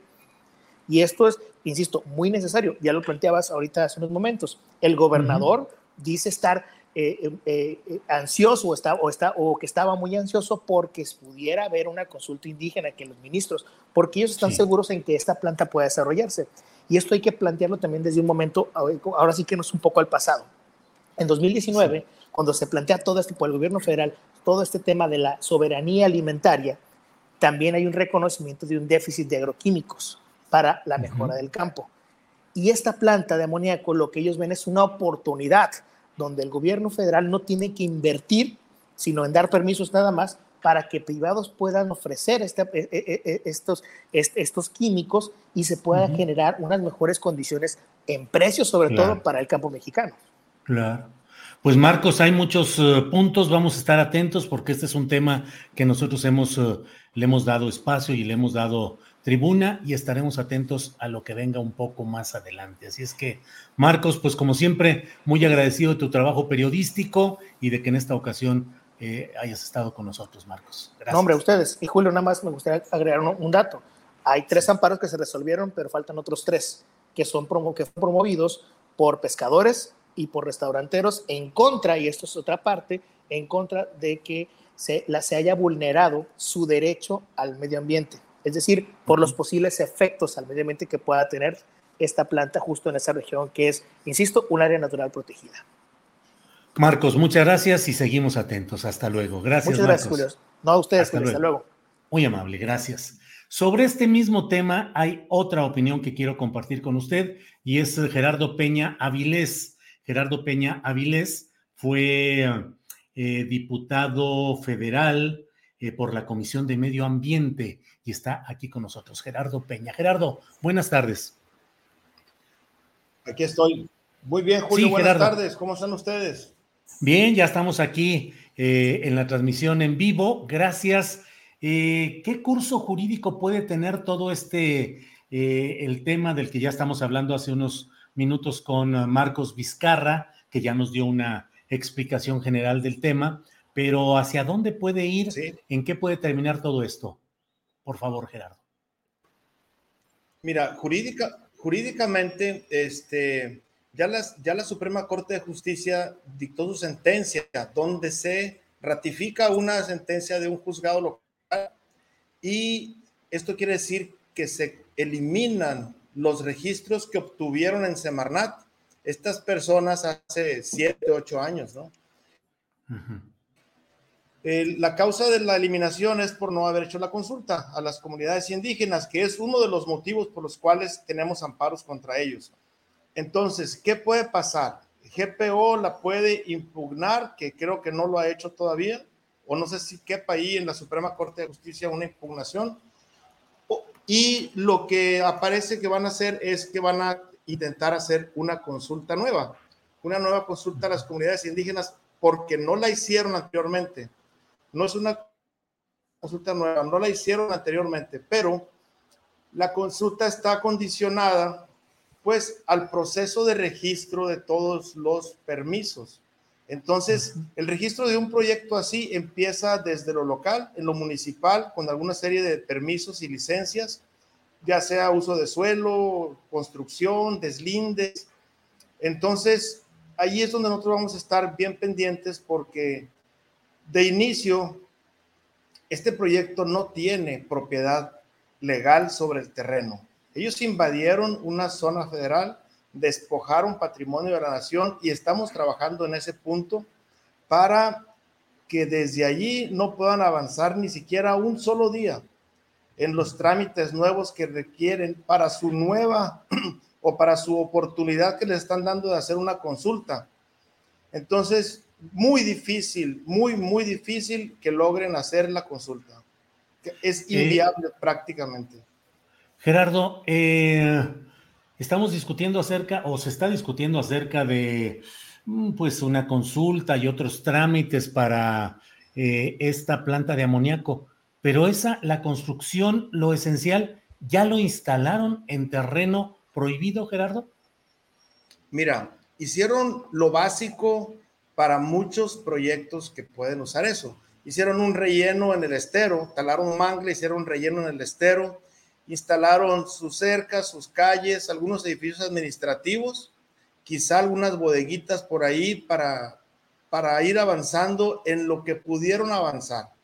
Pero lo que es en sí el área de producción de amoníaco, no han puesto ni un tornillo, no han hecho absolutamente nada de eso. Yo estoy con que aquí no hay alemanes. En 2015 sí había, pero se fueron cuando se dieron cuenta que no tenían para cuándo ordenar todo el relajo que traían estas personas. Entonces, del área de producción no han hecho nada, la inversión fuerte no han hecho nada. Lo que tienen ahorita invertido, creo yo, que no llegan ni al punto 1% de lo que dicen que van a invertir. Gerardo, dices ya alemanes no hay, los de esta firma, creo que el nombre es eh, Proman o Proman, el nombre de la firma original, no sé cuál haya sido, pero ¿qué quieres decir? ¿Que ahora son mexicanos, políticos mexicanos, los que están? Claro, yo no veo alemanes por aquí y yo sí veo gente que rentaron para que aparenten ser una empresa que están por aquí, pero no están haciendo absolutamente nada o están organizando algo que no nos damos cuenta nosotros. Y este, pero en sí no hay una empresa formal. Cualquier empresa de, de veras ya se hubiera ido desde hace mucho tiempo. Después de siete años, nadie te aguanta siete años perdiendo tiempo, gastando sueldos, costos de ir y venir y de promoverse públicamente como lo han hecho, tratando de aparentar ser una empresa socialmente responsable y de muchas bondades para el medio ambiente y para la sociedad, dicen ellos. Eh, Gerardo, y pues uh, hubo incluso una presunta consulta que dijeron que no era vinculante, pero sí determinante, impulsada abiertamente por el subsecretario de Gobernación Federal, Rabindranath Salazar, por el gobernador Rocha Moya y por el presidente municipal eh, de Ahome, que fue uno de los impulsores originales de este proyecto. Pues son demasiados intereses políticos conjuntados para empujar un negocio, Gerardo. Claro, e, es demasiado. Hay un, es impresionante cómo es que esto empieza cuando estaban de arriba para abajo, Peña Nieto, eh, Mario López Valdés y aquí de municipal estaba Arturo Duarte. Bueno, pues han pasado otro presidente que tenemos ahora, otros dos gobernadores hasta el que tenemos ahora y también tenemos ya tres o cuatro alcaldes que hasta el de hoy sigue siendo el máximo promotor del proyecto. Es muy curioso ver que en algo que está fuera de la ley, en algo que ya se demostró y hasta la Suprema Corte de Justicia les canceló todos sus trámites, toda esta bola de políticos y de gobernantes que lo único que no saben es servir a la sociedad, se aferren a ese proyecto. Entonces, debe de haber intereses muy fuertes. Nosotros tenemos idea de dónde son los intereses, de dónde vienen, de dónde sacan su dinero, mas no tenemos pruebas y es un tema al que no queremos entrar. Simplemente nosotros queremos aplicar la legalidad y ojalá que entiendan, y ya se los he dicho varias veces, que no van a poder poner esa planta aquí, en ese lugar. Se equivocaron de lugar, Julio, ese es el gran problema. Se equivocaron de lugar, tienen mucho dinero, dinero que, pues que no tienen prisa por, por, porque traiga un efecto en, la productividad. Y, este, y son muy orgullosos también, son muy orgullosos porque se equivocaron y no tienen la, ni siquiera el acierto, ya no vamos a hablar de humildad ni de, ni de sensatez, no tienen el acierto de decir, mejor me voy, buscar un lugar donde contaminen menos y donde hagan menos daño. Y no lo hacen, claro, porque no están dispuestos a hacer eso en realidad, hacer eso en orden. Es un circo muy grande que es muy ajeno a su realidad y a su intención y a su negocio de cochupos que hicieron todos aquí. Bueno, pues arquitecto Gerardo Peña Avilés, agradezco la posibilidad de platicar y este, estemos atentos porque creo que este tema requiere que le demos la máxima visibilidad. Es un tema central, es un tema importante y bueno, pues seguiremos en contacto, Gerardo. Te agradezco mucho esta oportunidad. Claro que sí, Julio. Por acá te esperamos. Este, estamos para servirte. En el colectivo ecológico, aquí no, estamos cada vez más fortalecidos. Ha sido una experiencia muy interesante después de siete años, todo lo que hemos aprendido y hemos, y hemos, pues todos hemos aprendido mucho, la verdad. Es una experiencia muy grande y estamos para servirte. Muchas gracias, Gerardo. Buenas tardes, hasta luego. Gracias, Gerardo. Hasta luego. Bien, pues um, mire usted, estos son los temas, tema complicado el de Sinaloa ojalá el gobernador Rocha Moya, eh, la Secretaría de Gobernación, porque ahí estuvo involucrado el subsecretario Rabindranath Salazar, el presidente municipal Gerardo Vargas Landeros, presidente de AOME. Ojalá y reflexionen y dejan de estar metiendo las manos para impulsar un negocio que evidentemente tiene otros sentidos y no solamente los que ahí se exponen. Bueno, vamos a hablar con la señora Consuelo Salas Martínez. Ella es madre de Victoria Pamela, una víctima de feminicidio. Mario Sáenz Zambrano, un skater o patinador, eh, fue acusado de este homicidio y recibió una sentencia de 45 años de prisión. Eh, está con nosotros la señora Consuelo Salas. Señora, buenas tardes. Buenas tardes. ¿Se me escucha? Sí, le escucho muy bien, Consuelo. Gracias.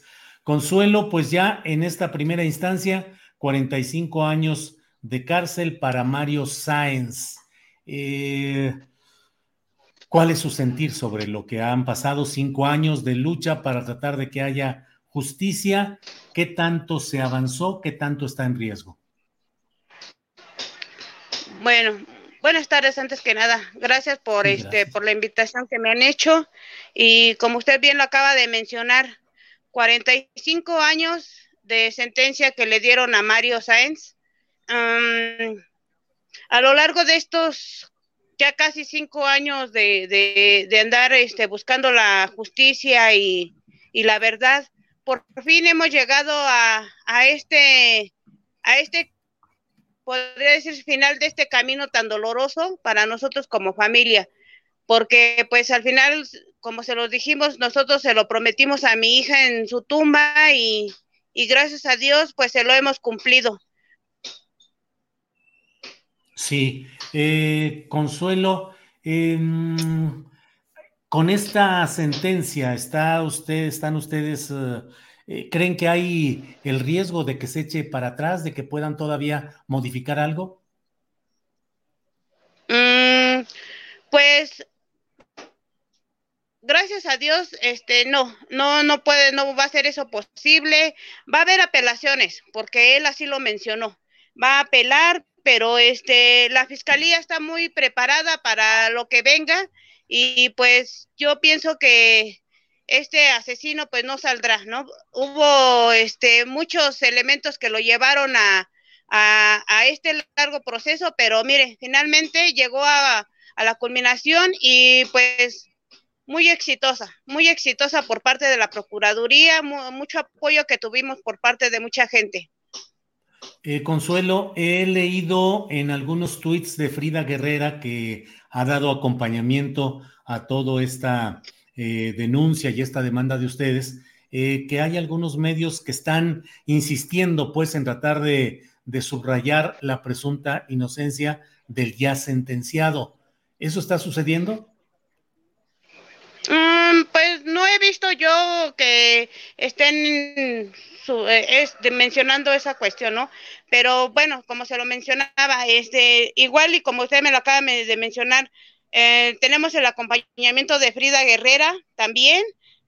Gracias a Dios, desde el inicio de todo este, desde el inicio de este camino tan doloroso, ella nos ha dado el acompañamiento, su ayuda, su cariño, su dedicación, este, pues todo lo que hemos necesitado y ahí ha estado ella presente para darle voz a todo este, este dolor que quisieron enterrar en algún momento. toda esa gente que pues nos lastimó tanto, con tanto dolor, ¿no? Con tanta hazaña y saña que hicieron. Uh, yo le agradezco a Frida y a las autoridades que han estado atrás de nosotros y que seguirán porque creo que todavía no termina y de que digan que él saldrá en libertad, pues no lo creo. Si no lo hizo en su momento que él se entregó, menos lo va a hacer ahorita que ya está sentenciado. Bien, pues Consuelo, estamos atentos a lo que vaya sucediendo en este tema. Le agradezco la posibilidad de esta entrevista y pues estaremos viendo lo que, lo que continúe. Consuelo, reserva de lo que desea agregar. Muchas gracias, le agradezco todo su interés y que nos estén dando esta oportunidad y claro que vamos a seguir, seguiremos porque pues nosotros, como se lo dije en un momento, agradecemos a Frida Guerrera, ella es la que ha estado con nosotros y somos voces de la ausencia y no nos vamos a detener, seguiremos gritando no nada más por victoria, sino vamos a gritar por la justicia, por todas las, las mujeres que nos han arrebatado, que de verdad ese hashtag diga que ni una más sea realidad. Consuelo, muchas gracias y buenas tardes. Muy buenas tardes y muchas gracias por su, su amable tiempo. Al contrario, gracias Consuelo Salas. Bueno, hay mucha información. Eh, bien dicho, señora, dice contrainfórmate. Eh, ¿Por qué no le dan espacio a algún representante de Mario Sáenz? Di, pregunta Martín Álvarez. Pues aquí estamos siempre atentos a lo que a lo que nos solicitan. Consuelo Salas, admirable mujer que no se ha rendido en busca de que se aplique la ley para que se haga justicia, dice Armando Vázquez. Lupita Zárate, solidaridad a la señora. Eh, Frida Beatriz, mi reconocimiento a Frida Guerrera por su gran labor social y humana. Eh, eh, saludos desde Maryland, USA, envía Martín, Martín Tavares, gracias. Mm, mm, mm, AMLO ya, ya perdió la mitad de la gente que lo lleva a la presidencia, dice TG. Bueno, pues tenemos muchos, muchos comentarios. Recuerde que tenemos, eh, necesitamos más likes. Venimos ahorita ya, vamos a entrar a la mesa de dos con eh, Salvador Frausto y con Jorge Meléndez, pero ayúdenos poniendo el like, el me gusta que permite que los tales algoritmos y los robots y quién sabe cuánta cosa vean que hay una atención del público que le está poniendo like, me gusta, y entonces ese sistema robotizado empieza a exponerlo a más, a más eh, personas. Ahorita tenemos 9.680 espectadores en Astillero Informa, solo en la sección de eh, YouTube, solo en la cuenta de Julio Astillero. Pero desde luego, eh, pues hubo un momento en el cual teníamos casi 11 mil espectadores en vivo. Ayúdenos con el like, poniendo su eh, dedito hacia arriba. Tenemos 6.700 en este momento y vamos a esperar a que suban un poquito más. Súbale que eso nos ayuda a tener una mayor difusión. Bueno, pues mire, en este lunes 11 de abril, siendo las 2 de la tarde con 31 minutos, déjeme decirle vamos en 6,873 likes. Ya está por aquí Jorge Meléndez Preciado. Jorge, buenas tardes. Hola, Julio, buenas tardes. Ya veo ahí a mi amigo Salvador y saludo a todo tu equipo y a la gran audiencia. Gracias. Ahí está efectivamente Salvador Frausto. Buenas tardes. Buenas tardes, eh, Julio. Un gran gusto estar en esta mesa de, discusión, con, también con mi querido amigo Jorge. Un abrazo para los dos y para el público. Quien desee iniciar, porque yo creo que hoy está calientito y lleno de detalles y de cosas eh, el escenario político después del ejercicio revocatorio de mandato presidencial de ayer. ¿Qué es lo que más les llama la atención? ¿Qué es lo que destacan? ¿Quién desea iniciar? Pues ya me hizo un pase torero Adelante, adelante, Matador. Acepto el reto. Bueno, yo creo que fue un ejercicio importante que muchos pensaban que no lo iba a hacer tanto, pero como en todo ejercicio hay sus luces y sus sombras. Fue un ejercicio según los últimos datos que se dieron que eh, más o menos fue de 15 eh, millones 800 mil votantes, según las cifras más recientes. Eh, obviamente, para acceder a este ejercicio hubo 11 millones de firmas. Se esperaba obviamente más porque en 2021 hubo 17 millones de votantes en las elecciones en donde hubo cierto desbarranco de la Ciudad de México. Algunas proyecciones que yo tengo, me puede corregir Salvador, que seguramente tendrá la precisión en la mano, en donde más se votó fue en el Estado de México, después en la Ciudad de México, le siguió Veracruz, Jalisco, Puebla. Yo estoy aquí en estos lares de Puebla. En Artisco vi a mucha gente que iba a votar curiosamente con su palma después de haber ido al Domingo de Ramos en Chiapas y en Tabasco. Y los menos participantes fueron Nayarit, Zacatecas, Aguascalientes, aunque en Aguascalientes es curioso que llegaron a votar una buena cantidad y va a haber elecciones en Colima, también fue poca la votación, en Campeche y en Baja California Sur. Creo que en este ejercicio que parece que le gustó mucho al señor López Obrador. hay personas pues que pueden sentirse que están muy bien, por ejemplo, los del Estado de México, hay, hay un, una dupla que quiere ser candidata a la gubernatura, la señora Delfina Gómez, que ahora está en la Secretaría de Educación Pública, y el señor Higinio Martínez, que es un viejo cacique que viene del PRD, que se estarán peleando junto con otros. Algunos dicen que no hay que descartar a Alejandro Encinas para la gubernatura del Estado de México, ni a otros más. Pero sí creo que lo que queda de ver mucho es Morena. Morena no hizo un trabajo muy eficaz. En algunos lugares los gobernadores salieron ganando, en otros los aspirantes salieron perdiendo. En una encuesta que hay en el financiero, la señora Claudia Sheinbaum, que había hecho un, un mitin muy grande, supuestamente para la reforma eléctrica, pues no sacó los votos que se pensaba sacar. Algunos eh, decían que iba a sacar como 3 millones de votos, pues no llegó ni a la mitad de esa, oh, sobrepasó un poquito la mitad de esa cantidad. En el Estado de México, donde parece que ella también tuvo esa posición de jalar el voto, sí tuvo un poco más presencia, pero ya sabemos que en ese estado los grupos caciquiles son los que mueven a la gente. Claro.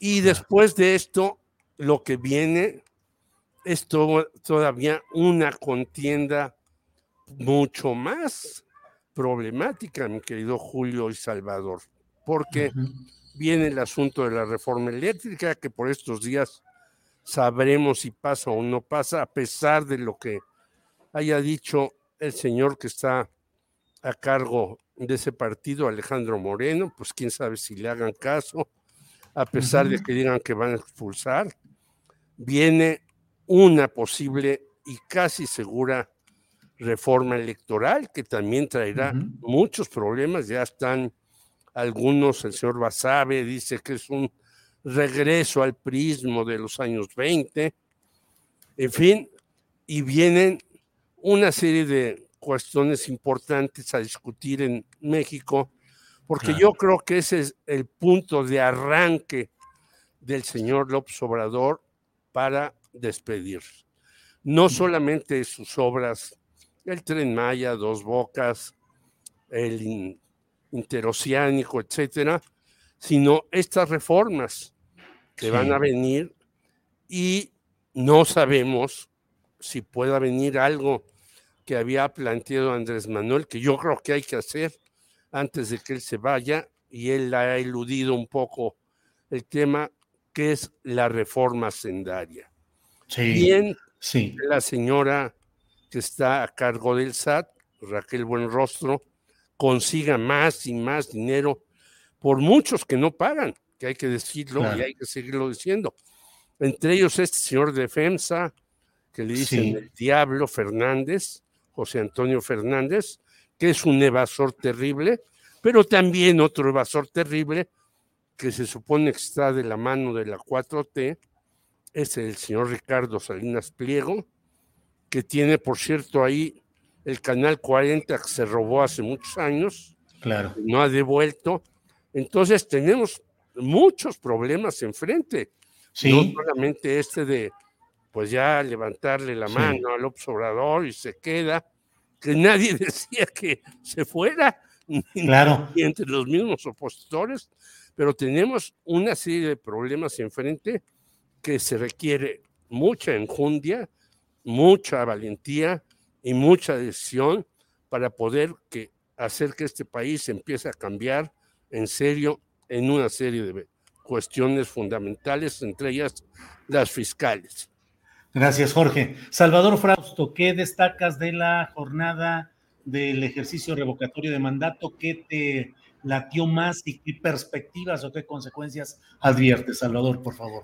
Eh, pienso que hay varias lecturas interesantes de, esta, de este ejercicio de revocación de, de mandato, pero el mensaje central es que el movimiento López Obradorista mostró músculo, eh, mostró un músculo eh, mayor a las expectativas que había. Se consideraba que iba a, votar bastantes menos personas, eran los cálculos, digamos, el consenso de los cálculos que se hacían eh, de cuánta gente iba a acudir a las urnas, y sin embargo acudieron pues más de 16 millones de personas, el 17% del padrón eh, electoral alrededor de esta cantidad, y pues más del 90% votó a favor de que se, eh, se continuara en su, en su empleo el presidente López Obrador y el porcentaje pues es muy bajo de las personas que se oponían a este. Entonces, el movimiento López Obradorista, como bien lo resumió eh, el eh, rapé, el cartonista, en su entrega de hoy en el periódico Milenio, que dibuja a López Obrador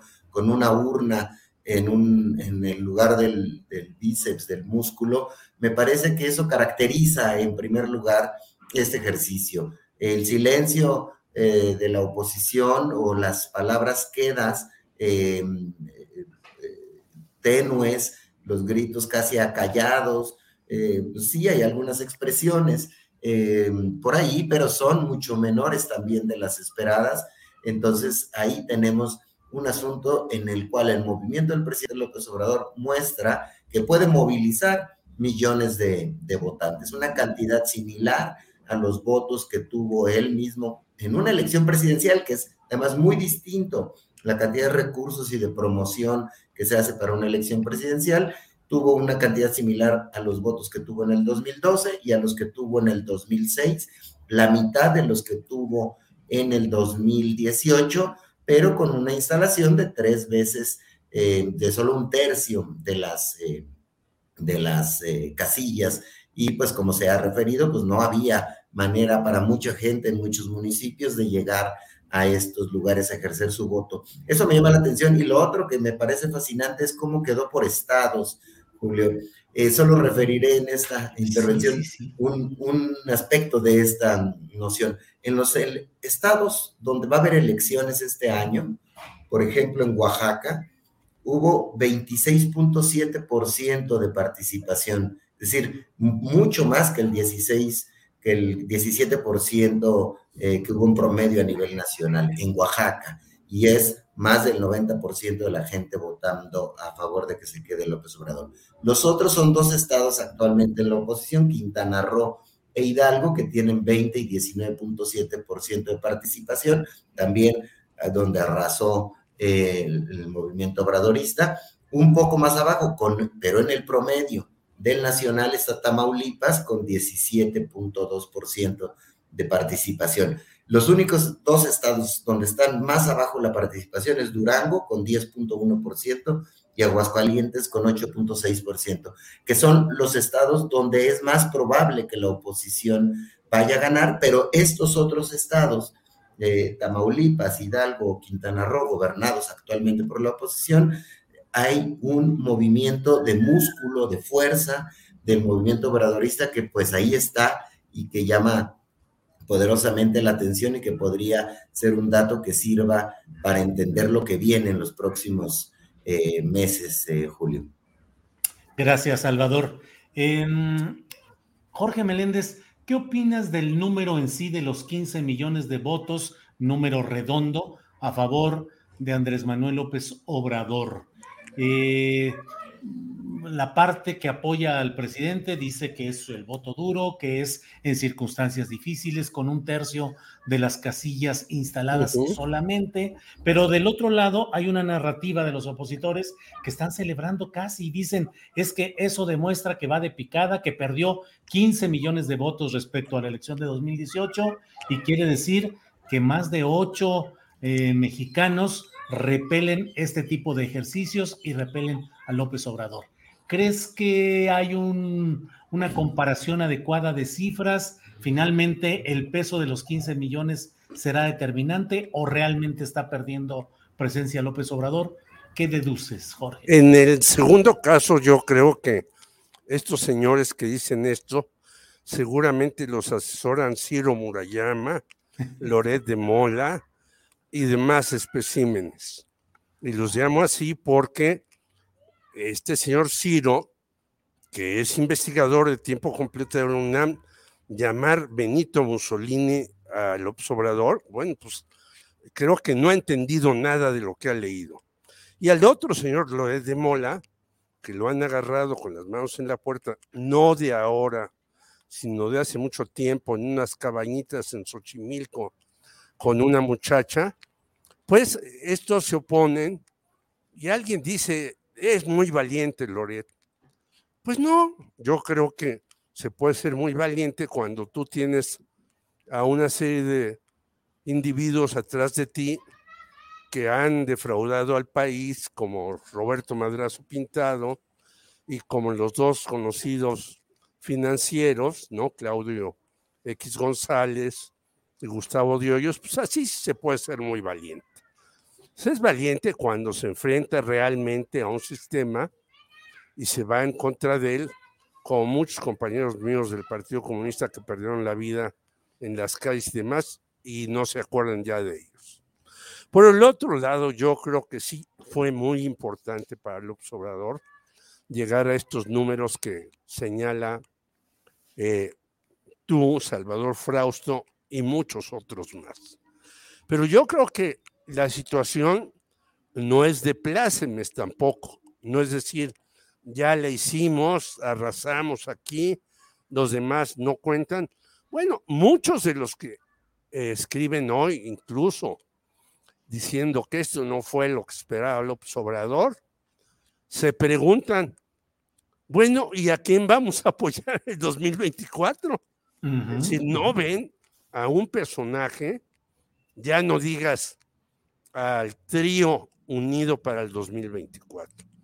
De aquí al 2024, dos años, año ocho meses, van a pasar muchas cosas en este país y en el mundo. Y estas cosas tienen que irse. Por eso yo creo que, por ejemplo, eh, el señor López Obrador dijo una cosa que se ha discutido poca. Bueno, si me paran la reforma eléctrica, me voy por la reforma minera. ¿Por qué? Porque ahí está el litio en litigio, valga este juego de palabras. Y en efecto, el litio es fundamental. Ya hasta señor, el señor Elon Musk, que es el gran millonario del mundo, dijo, no, yo sí quiero entrarle a los negocios del litio. Pues sí, cómo no. Y por eso también en Ucrania las cosas no se pueden ni se han podido resolver. Así pues, yo creo que estamos en un país y en un mundo muy complejo Creo que ha sido con todos los asegúnes y lo que se diga de un lado a otro, quienes se sientan triunfadores totales, pues están mal. Y los que están derrotados, pues quieren encontrarle, como decía un viejo amigo mío, chiches a las culebras. Pues por, ahí, por ahí no va la cosa.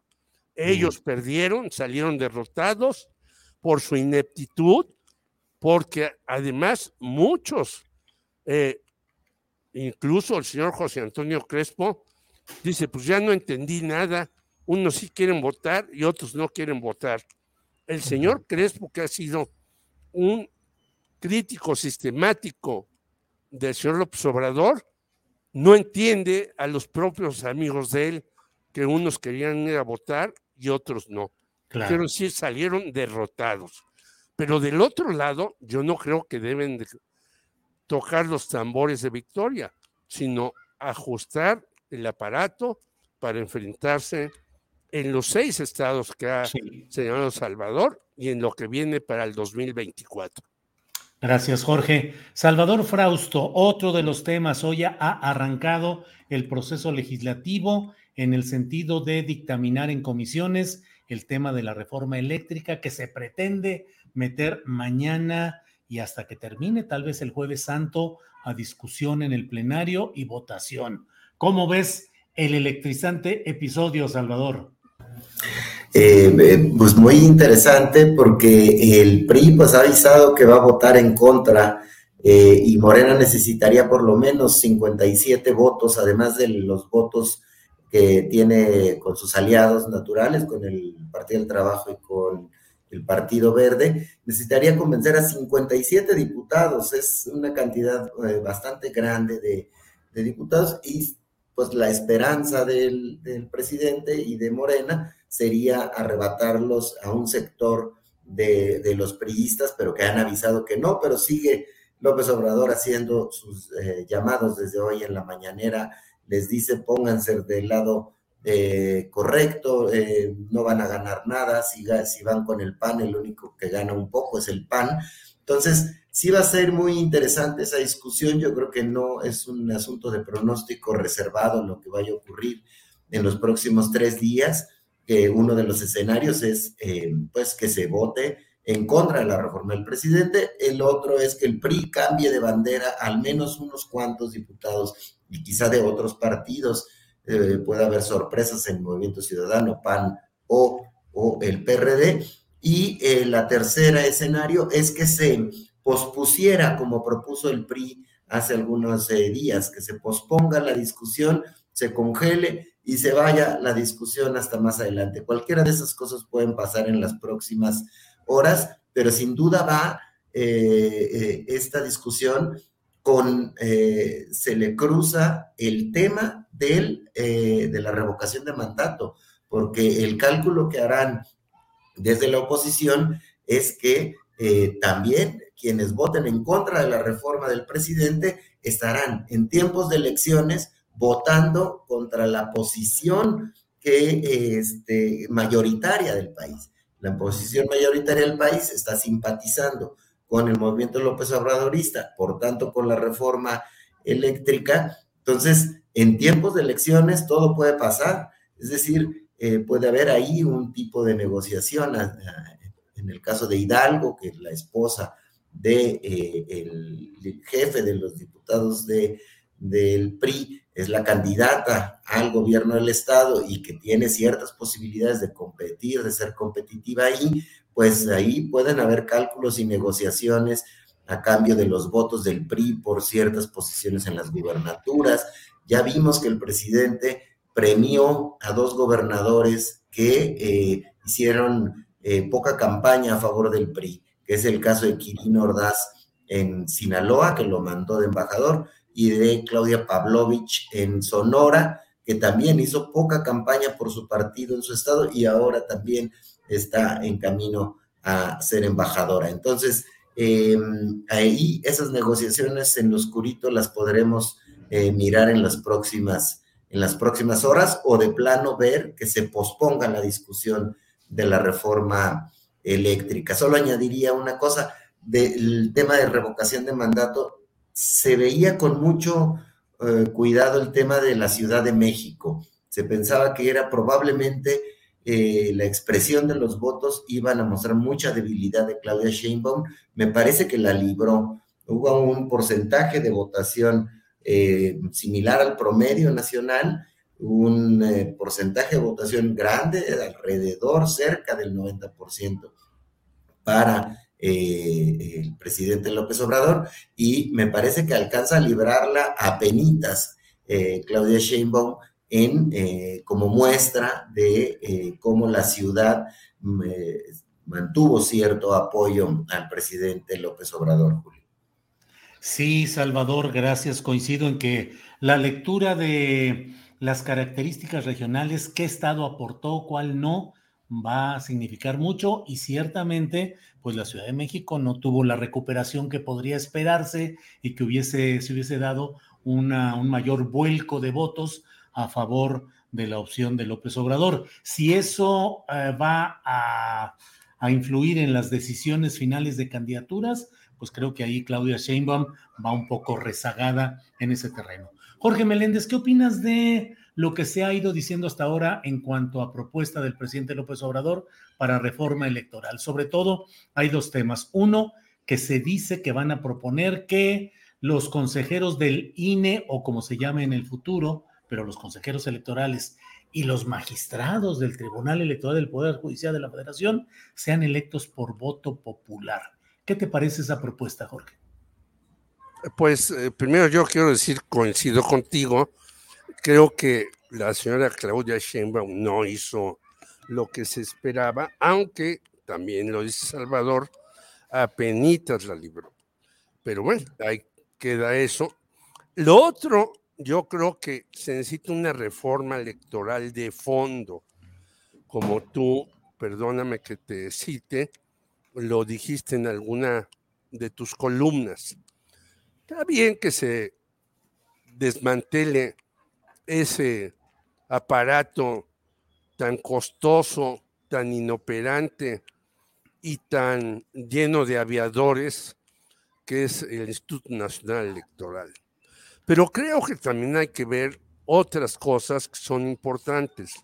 Las candidaturas independientes. Es monstruoso querer que se tengan tantos votos para candidaturas independientes. Luego ya vimos los resultados. Lo del Bronco, que compró votos al por mayor. Lo de Margarita Zavala, que es diputada, que también compró votos al por mayor. Y lo, lo de otras personas. Primer lugar. Segundo lugar, tener una estructura menos pesada.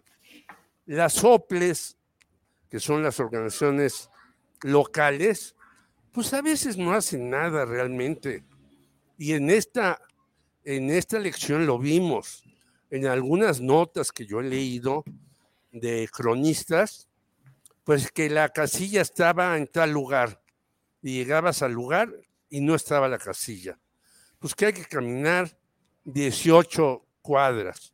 Bueno, para una señora que va a votar, que estuvo con López Obrador, eh, que va incluso a veces en silla de ruedas. Yo vi a varias personas que las llevaban en silla de ruedas a votar, a varias personas ya grandes de edad. Pues no, hay que hacer esto mucho más fácil. Hay que tratar incluso de empezar a ver el voto electrónico y muchas otras cosas más. Creo que los partidos políticos también gastan a lo loco sin necesidad de ellos.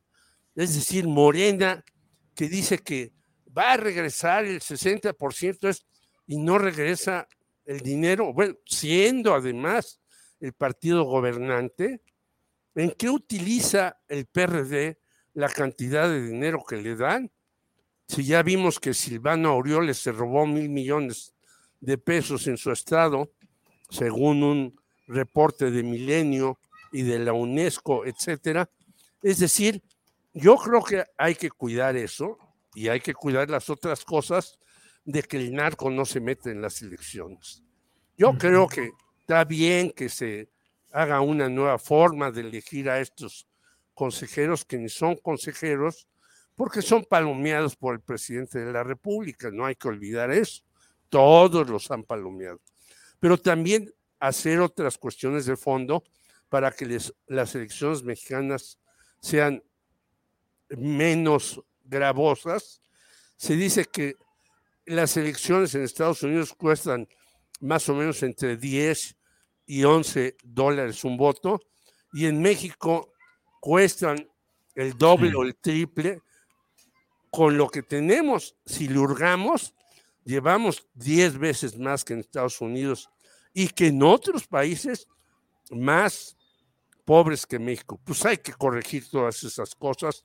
Yo estoy por una reforma electoral de fondo en esos términos y en otros más que podemos aportar quienes hemos participado en este tipo de reformas. Gracias, Jorge. Eh, Salvador Frausto, vamos cerrando ya esta mesa, son las 2 de la tarde con 58 minutos. ¿Qué opinas de esa propuesta de reforma electoral, particularmente pues el tema de la elección por voto popular de consejeros electorales y de magistrados electorales. Y bueno, se me pasó un poco ahí con Jorge, pero el tema también de eliminar plurinominales. ¿Qué opinas pues de la propuesta, Salvador? Es interesante como inicio de una discusión de qué hacer con el INE. Me parece que eh, eh, por una parte es eh, tentador pensar en que los consejeros sean elegidos en urnas para que deban su lealtad a los ciudadanos. Eh, es interesante. Sin embargo, también los puestos de los consejeros electorales tienen algo de técnico, se necesita también que sean personajes con ciertas expertise en derecho electoral, en cuestiones que tengan que ver con eh, el estudio de las democracias y de los movimientos populares. Entonces, me parece que debería haber un método híbrido en el cual sí surja desde el Congreso algún tipo de terna y esta sea sometida a votación de los ciudadanos puede ser interesante porque lo que hemos visto en los últimos años, o prácticamente desde el nacimiento del IFE y luego del INE, es que obedecen los consejeros a los partidos que los pusieron y por tanto eh, a los intereses de los que los pusieron. Si los recomendó un intelectual con el PAN y consiguieron los votos eh, gracias a eso para llegar a ese puesto, pues obedecen esos consejeros a esos amigos eh, de los círculos intelectuales y a esos partidos que los propusieron. Y entonces ahí es donde eh, estamos viendo a árbitros eh, electorales que marcan más faules a los que no lo pusieron que a los que los pusieron. Entonces, un método híbrido podría ser interesante en una reforma electoral en nuestro país, en el cual, pues sí, sin duda, ese sea un tema importante, el de cómo elegirlos y a quién le deben el puesto, a la gente o a los partidos y a eh, élites de, personas influyentes. Eso es por un lado. Y por otro lado, sí, el gran costo del Instituto Nacional Electoral, pues podría reducirse con otro enfoque y con otro modo de organizar las, eh, las elecciones. Entonces, sí es una discusión muy interesante la que se la que se avecina y a favor del, del, INE diría, también mostró en esta ocasión su gran capacidad para organizar elecciones. Su capacidad organizativa es implacable. Abrieron prácticamente todas las casillas, hubo muy pocos incidentes y hay algunos asuntos eh, por corregir, como la gran distancia eh, que había de algunas, de algunas casillas. Pero eh, me parece que el asunto a resolver en el INE más que lo operativo es a quién le responden los consejeros y el asunto de hacerlo eh, menos oneroso, eh, Julio. Salvador, Jorge, muchas gracias. Son las 3 de la tarde con dos minutos. Jorge, como siempre, muchas gracias, no, por la participación en este lugar. Julio, un saludo a Salvador, un abrazo a tu equipo y a la audiencia y que le den like para que señores de los algoritmos no nos hagan como el INE, nada más que de, desde atrás. Así es. Gracias, gracias Jorge. Buenas tardes. Salvador Frausto, muchas gracias y buenas tardes. Buenas tardes, Julio. Buenas tardes, eh, Jorge. Eh, hasta pronto. Y que Dios nos agarre confesados. Sí, con todo lo que viene ya. En esa Semana Santa. Es una semana eléctrica. Que estén bien. Muchas gracias y buenas tardes. Hasta luego. Bien, pues son las 3 eh, de la tarde con dos minutos. Gracias por toda la participación de este día. Llevamos 8,255 likes en esta, en esta tarde de lunes 11 de abril. Muchas gracias. Eh, los invitamos a compartir también la liga de nuestra, eh, de nuestra transmisión para que otras personas puedan escuchar, Muchas gracias, Ana González. Dice excelente mesa de análisis. Laura Maundragón dice saludos, mesa. Maritza Aguado dice gracias, querido. Eh, eso es grosería, bueno, no sé qué sea. Muchas felicidades. Envía Lorena Martínez a Jorge y a Salvador. Excelente mesa. Octavio Sánchez dice: ¿es récord de likes, Julio? Pues sí, yo creo que es récord de likes. 8,395 y sonando y pegando. Ya para cerrar esta transmisión, le comento que en las redes sociales, en Twitter, Ivonne Melgar, que es periodista de imagen y de Excelsior, dice, el sábado ofrecieron incluir nueve de doce propuestas de Va por México, pero hoy la iniciativa presidencial sigue igual. Anuncia Fernández Noroña que mañana Morena y el PT harán suyas las modificaciones a través de reservas. Harán cambios solo si antes hay 57 votos de la oposición a favor, dando y dando pajarito volando. Eso es lo que dice Ivonne Melgar y de lo que ella dice, pues se deduce que no va a haber, eh, digamos, una incorporación original de estas eh, propuestas de Va por México, se harían hasta después de que haya 57 votos de la oposición y hay que ver si los de la oposición están dispuestos a votar primero y hasta después se incorporen estas reservas. Eh, hay, como le he dicho, muchos eh, datos que implican eh, pues todo lo que es la batalla legislativa, que es la siguiente en esta etapa de la actividad política de nuestro país.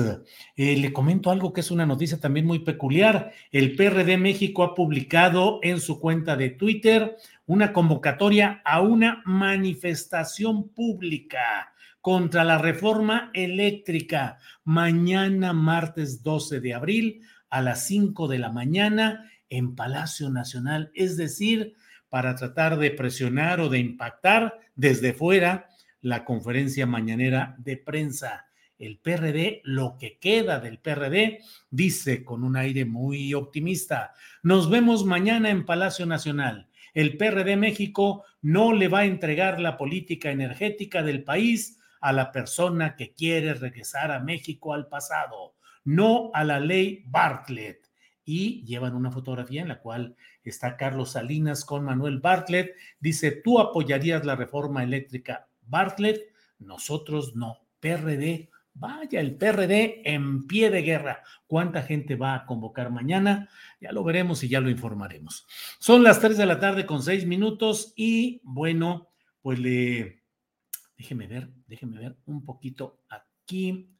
Este, ay, ay, ay. Estoy aquí un poco. Ah, ah, ah, ah eh, mire, vamos a cerrar con información referente a lo que ha sucedido en la conferencia del INE. Eh, Adriana Buentello, nuestra productora, que ha hecho un trabajo espléndido hoy en armar todo lo que ha sido este programa con los videos, con los eh, tweets de los opositores, con segmentos. Hoy ha sido un día cargadito y pesado. Está con nosotros Adriana Buentello. Adriana, buenas tardes. ¿Cómo estás, Julio? Muy buenas tardes. Pues eh, para comentar una conferencia muy larga el día de hoy del Instituto Nacional Electoral, participaron todos los consejeros electorales. Eh, principalmente, por supuesto, abrió esta conferencia el presidente consejero Lorenzo Córdoba. Y hay cosas interesantes, eh, Julio, que ha destacado. Por un lado, vamos a ver un video eh, también que les preparé, eh, como no terminaba todavía el, en vivo, terminó hace unos escasos 5 o 10 minutos, eh, tenemos un audio, digamos, un poco complicado, pero sí se escucha muy bien algunas de las referencias que hace el consejero presidente. Una cosa también interesante, Julio, es que dice que el Instituto Nacional Electoral es la institución en la que confían pues más los ciudadanos que también eh, señaló que 92% de las casillas fueron las mismas que en 2021, que se instalaron el 100% de las casillas, que solo se suspendió la votación en 20% de ellas por actos de violencia. Y también aseguró, Julio, que eh, a pesar del boicot contra el Instituto Nacional Electoral, particularmente por esta falta de recursos que eh, pues denunciaron a lo largo pues de muchos meses, pues la consulta se logró llevar a cabo. Si parece, vamos a escuchar qué fue lo que dijo el día de hoy. Jornada de votación que, si se me permite, no podemos no calificar sino como una jornada exitosa. Creo que son muy buenas noticias, que a pesar de todos los inconvenientes, de los intentos que se hicieron por obstaculizar el trabajo de la autoridad electoral a lo largo de todos estos meses, de las lamentables eh, eh, eh, y abundantes conductas ilícitas e irresponsables de muchos actores, violatorias de la ley.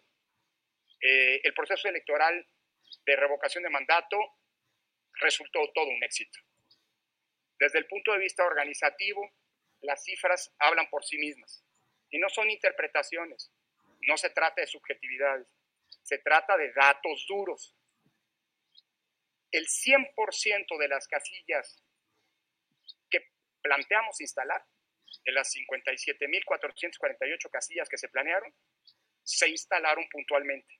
El 60% de las y los ciudadanos pudieron votar en una casilla ubicada en su sección sede, en la sección en la que están inscritos.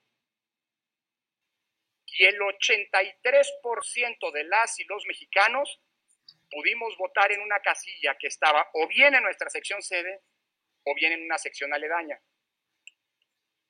Con lo que el INE hizo un esfuerzo extraordinario para poder resolver la lamentable situación en la que nos colocó la Cámara de Diputados y el gobierno federal, que al negar el presupuesto necesario para que se pudieran instalar la totalidad de las casillas, constituyeron el principal obstáculo para que la revocación de mandato pudiera llevarse a buen puerto. Y a pesar de esos obstáculos, a pesar de ese boicot en el que se colocó al INE, la revocación de mandato se realizó puntualmente. Lamentablemente, en 20 casillas, la votación se tuvo que suspender de manera definitiva por actos de distinta índole que fueron informados a lo largo del día de ayer por el secretario ejecutivo, destacando lamentables situaciones de violencia. Julio, pues eh, también el, el, consejero presidente Lorenzo Córdoba dijo que le daba mucho gusto que el presidente estuviera contento con los resultados, como lo manifestó hoy en la conferencia mañanera. Y eh, por otra parte, Ciro Murayama, el consejero electoral, respondió a las acusaciones que hizo hoy el presidente también en la conferencia mañanera respecto a que el Instituto Nacional Electoral habría alejado las casillas de localidades, por ejemplo, como en su pueblo natal, en Tepetitán, en Tabasco. Murayama dijo que eh, las la casilla no se ubicó a 40 kilómetros, como había dicho, de la localidad, sino que se encontró a 15 o se encontraba a 15 kilómetros de donde se ubicó la casilla en 2021. Además, también dijo que eso no impidió la participación de la gente porque particularmente allí se votó, la gente votó en 65.99% y también en ese mismo sentido Lorenzo Córdoba dijo que es una falacia eh, quienes dicen que no votaron por la distancia, ya que en el municipio de Villaflores, en Chiapas, la votación fue de un 55%, eh, más de la mitad de los electores siendo una zona rural. Y eh, sobre el tema de la reforma electoral, Julio, fíjate que lo interesante aquí es el consejero Ub, Espadas, Ancona, dijo que él no parte de la idea de que el Instituto Nacional Electoral no pueda ser sujeto de reformas, que hay un retraso, también señala, de 20 años, sobre todo con respecto al año 2000, eh, eh, que, eh, pero que este marco constitucional pues tiene que hacerse, no puede hacerse sobre prejuicios, ni siquiera dice sobre la base de experiencias particulares, aun con procesos de relevancia como el que acabamos de ver como este de la consulta, y eh, también eh, la consejera Adriana Favela también dijo que una reforma electoral sería bienvenida siempre y cuando fortalezca a la institución. También eh, comentó que la jornada fue un éxito. Y finalmente también algo relevante que comentó la consejera Carla Humphrey respecto a lo del boicot, pues dijo que se echa por tierra esta afirmación, ya que la participación fue alta y que fue el triple del año pasado, por ejemplo. Y también dijo que sobre la cuestión de eh, una mm, reforma electoral, pues sería algo que correspondiera al Congreso y no es materia del Instituto Nacional Electoral. Así que algunas de las, de las declaraciones hoy en una conferencia bastante larga en donde participaron todos los consejeros, eh, pues un éxito. Los consejeros consideraron esta participación y la consulta eh, llevada a cabo el día de ayer.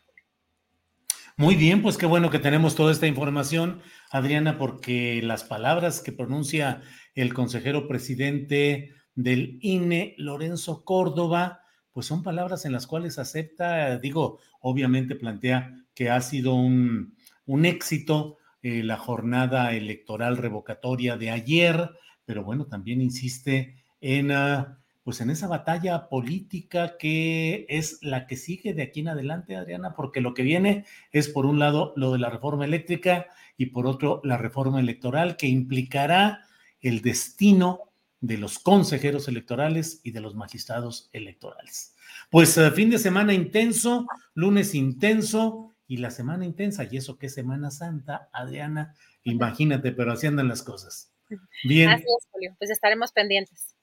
Muy bien, pues muchas gracias, seguimos en contacto. Gracias a la audiencia, gracias a Tripulación Astillero y a preparar el programa de mañana. Gracias, Adriana, buenas tardes. Gracias, buenas tardes.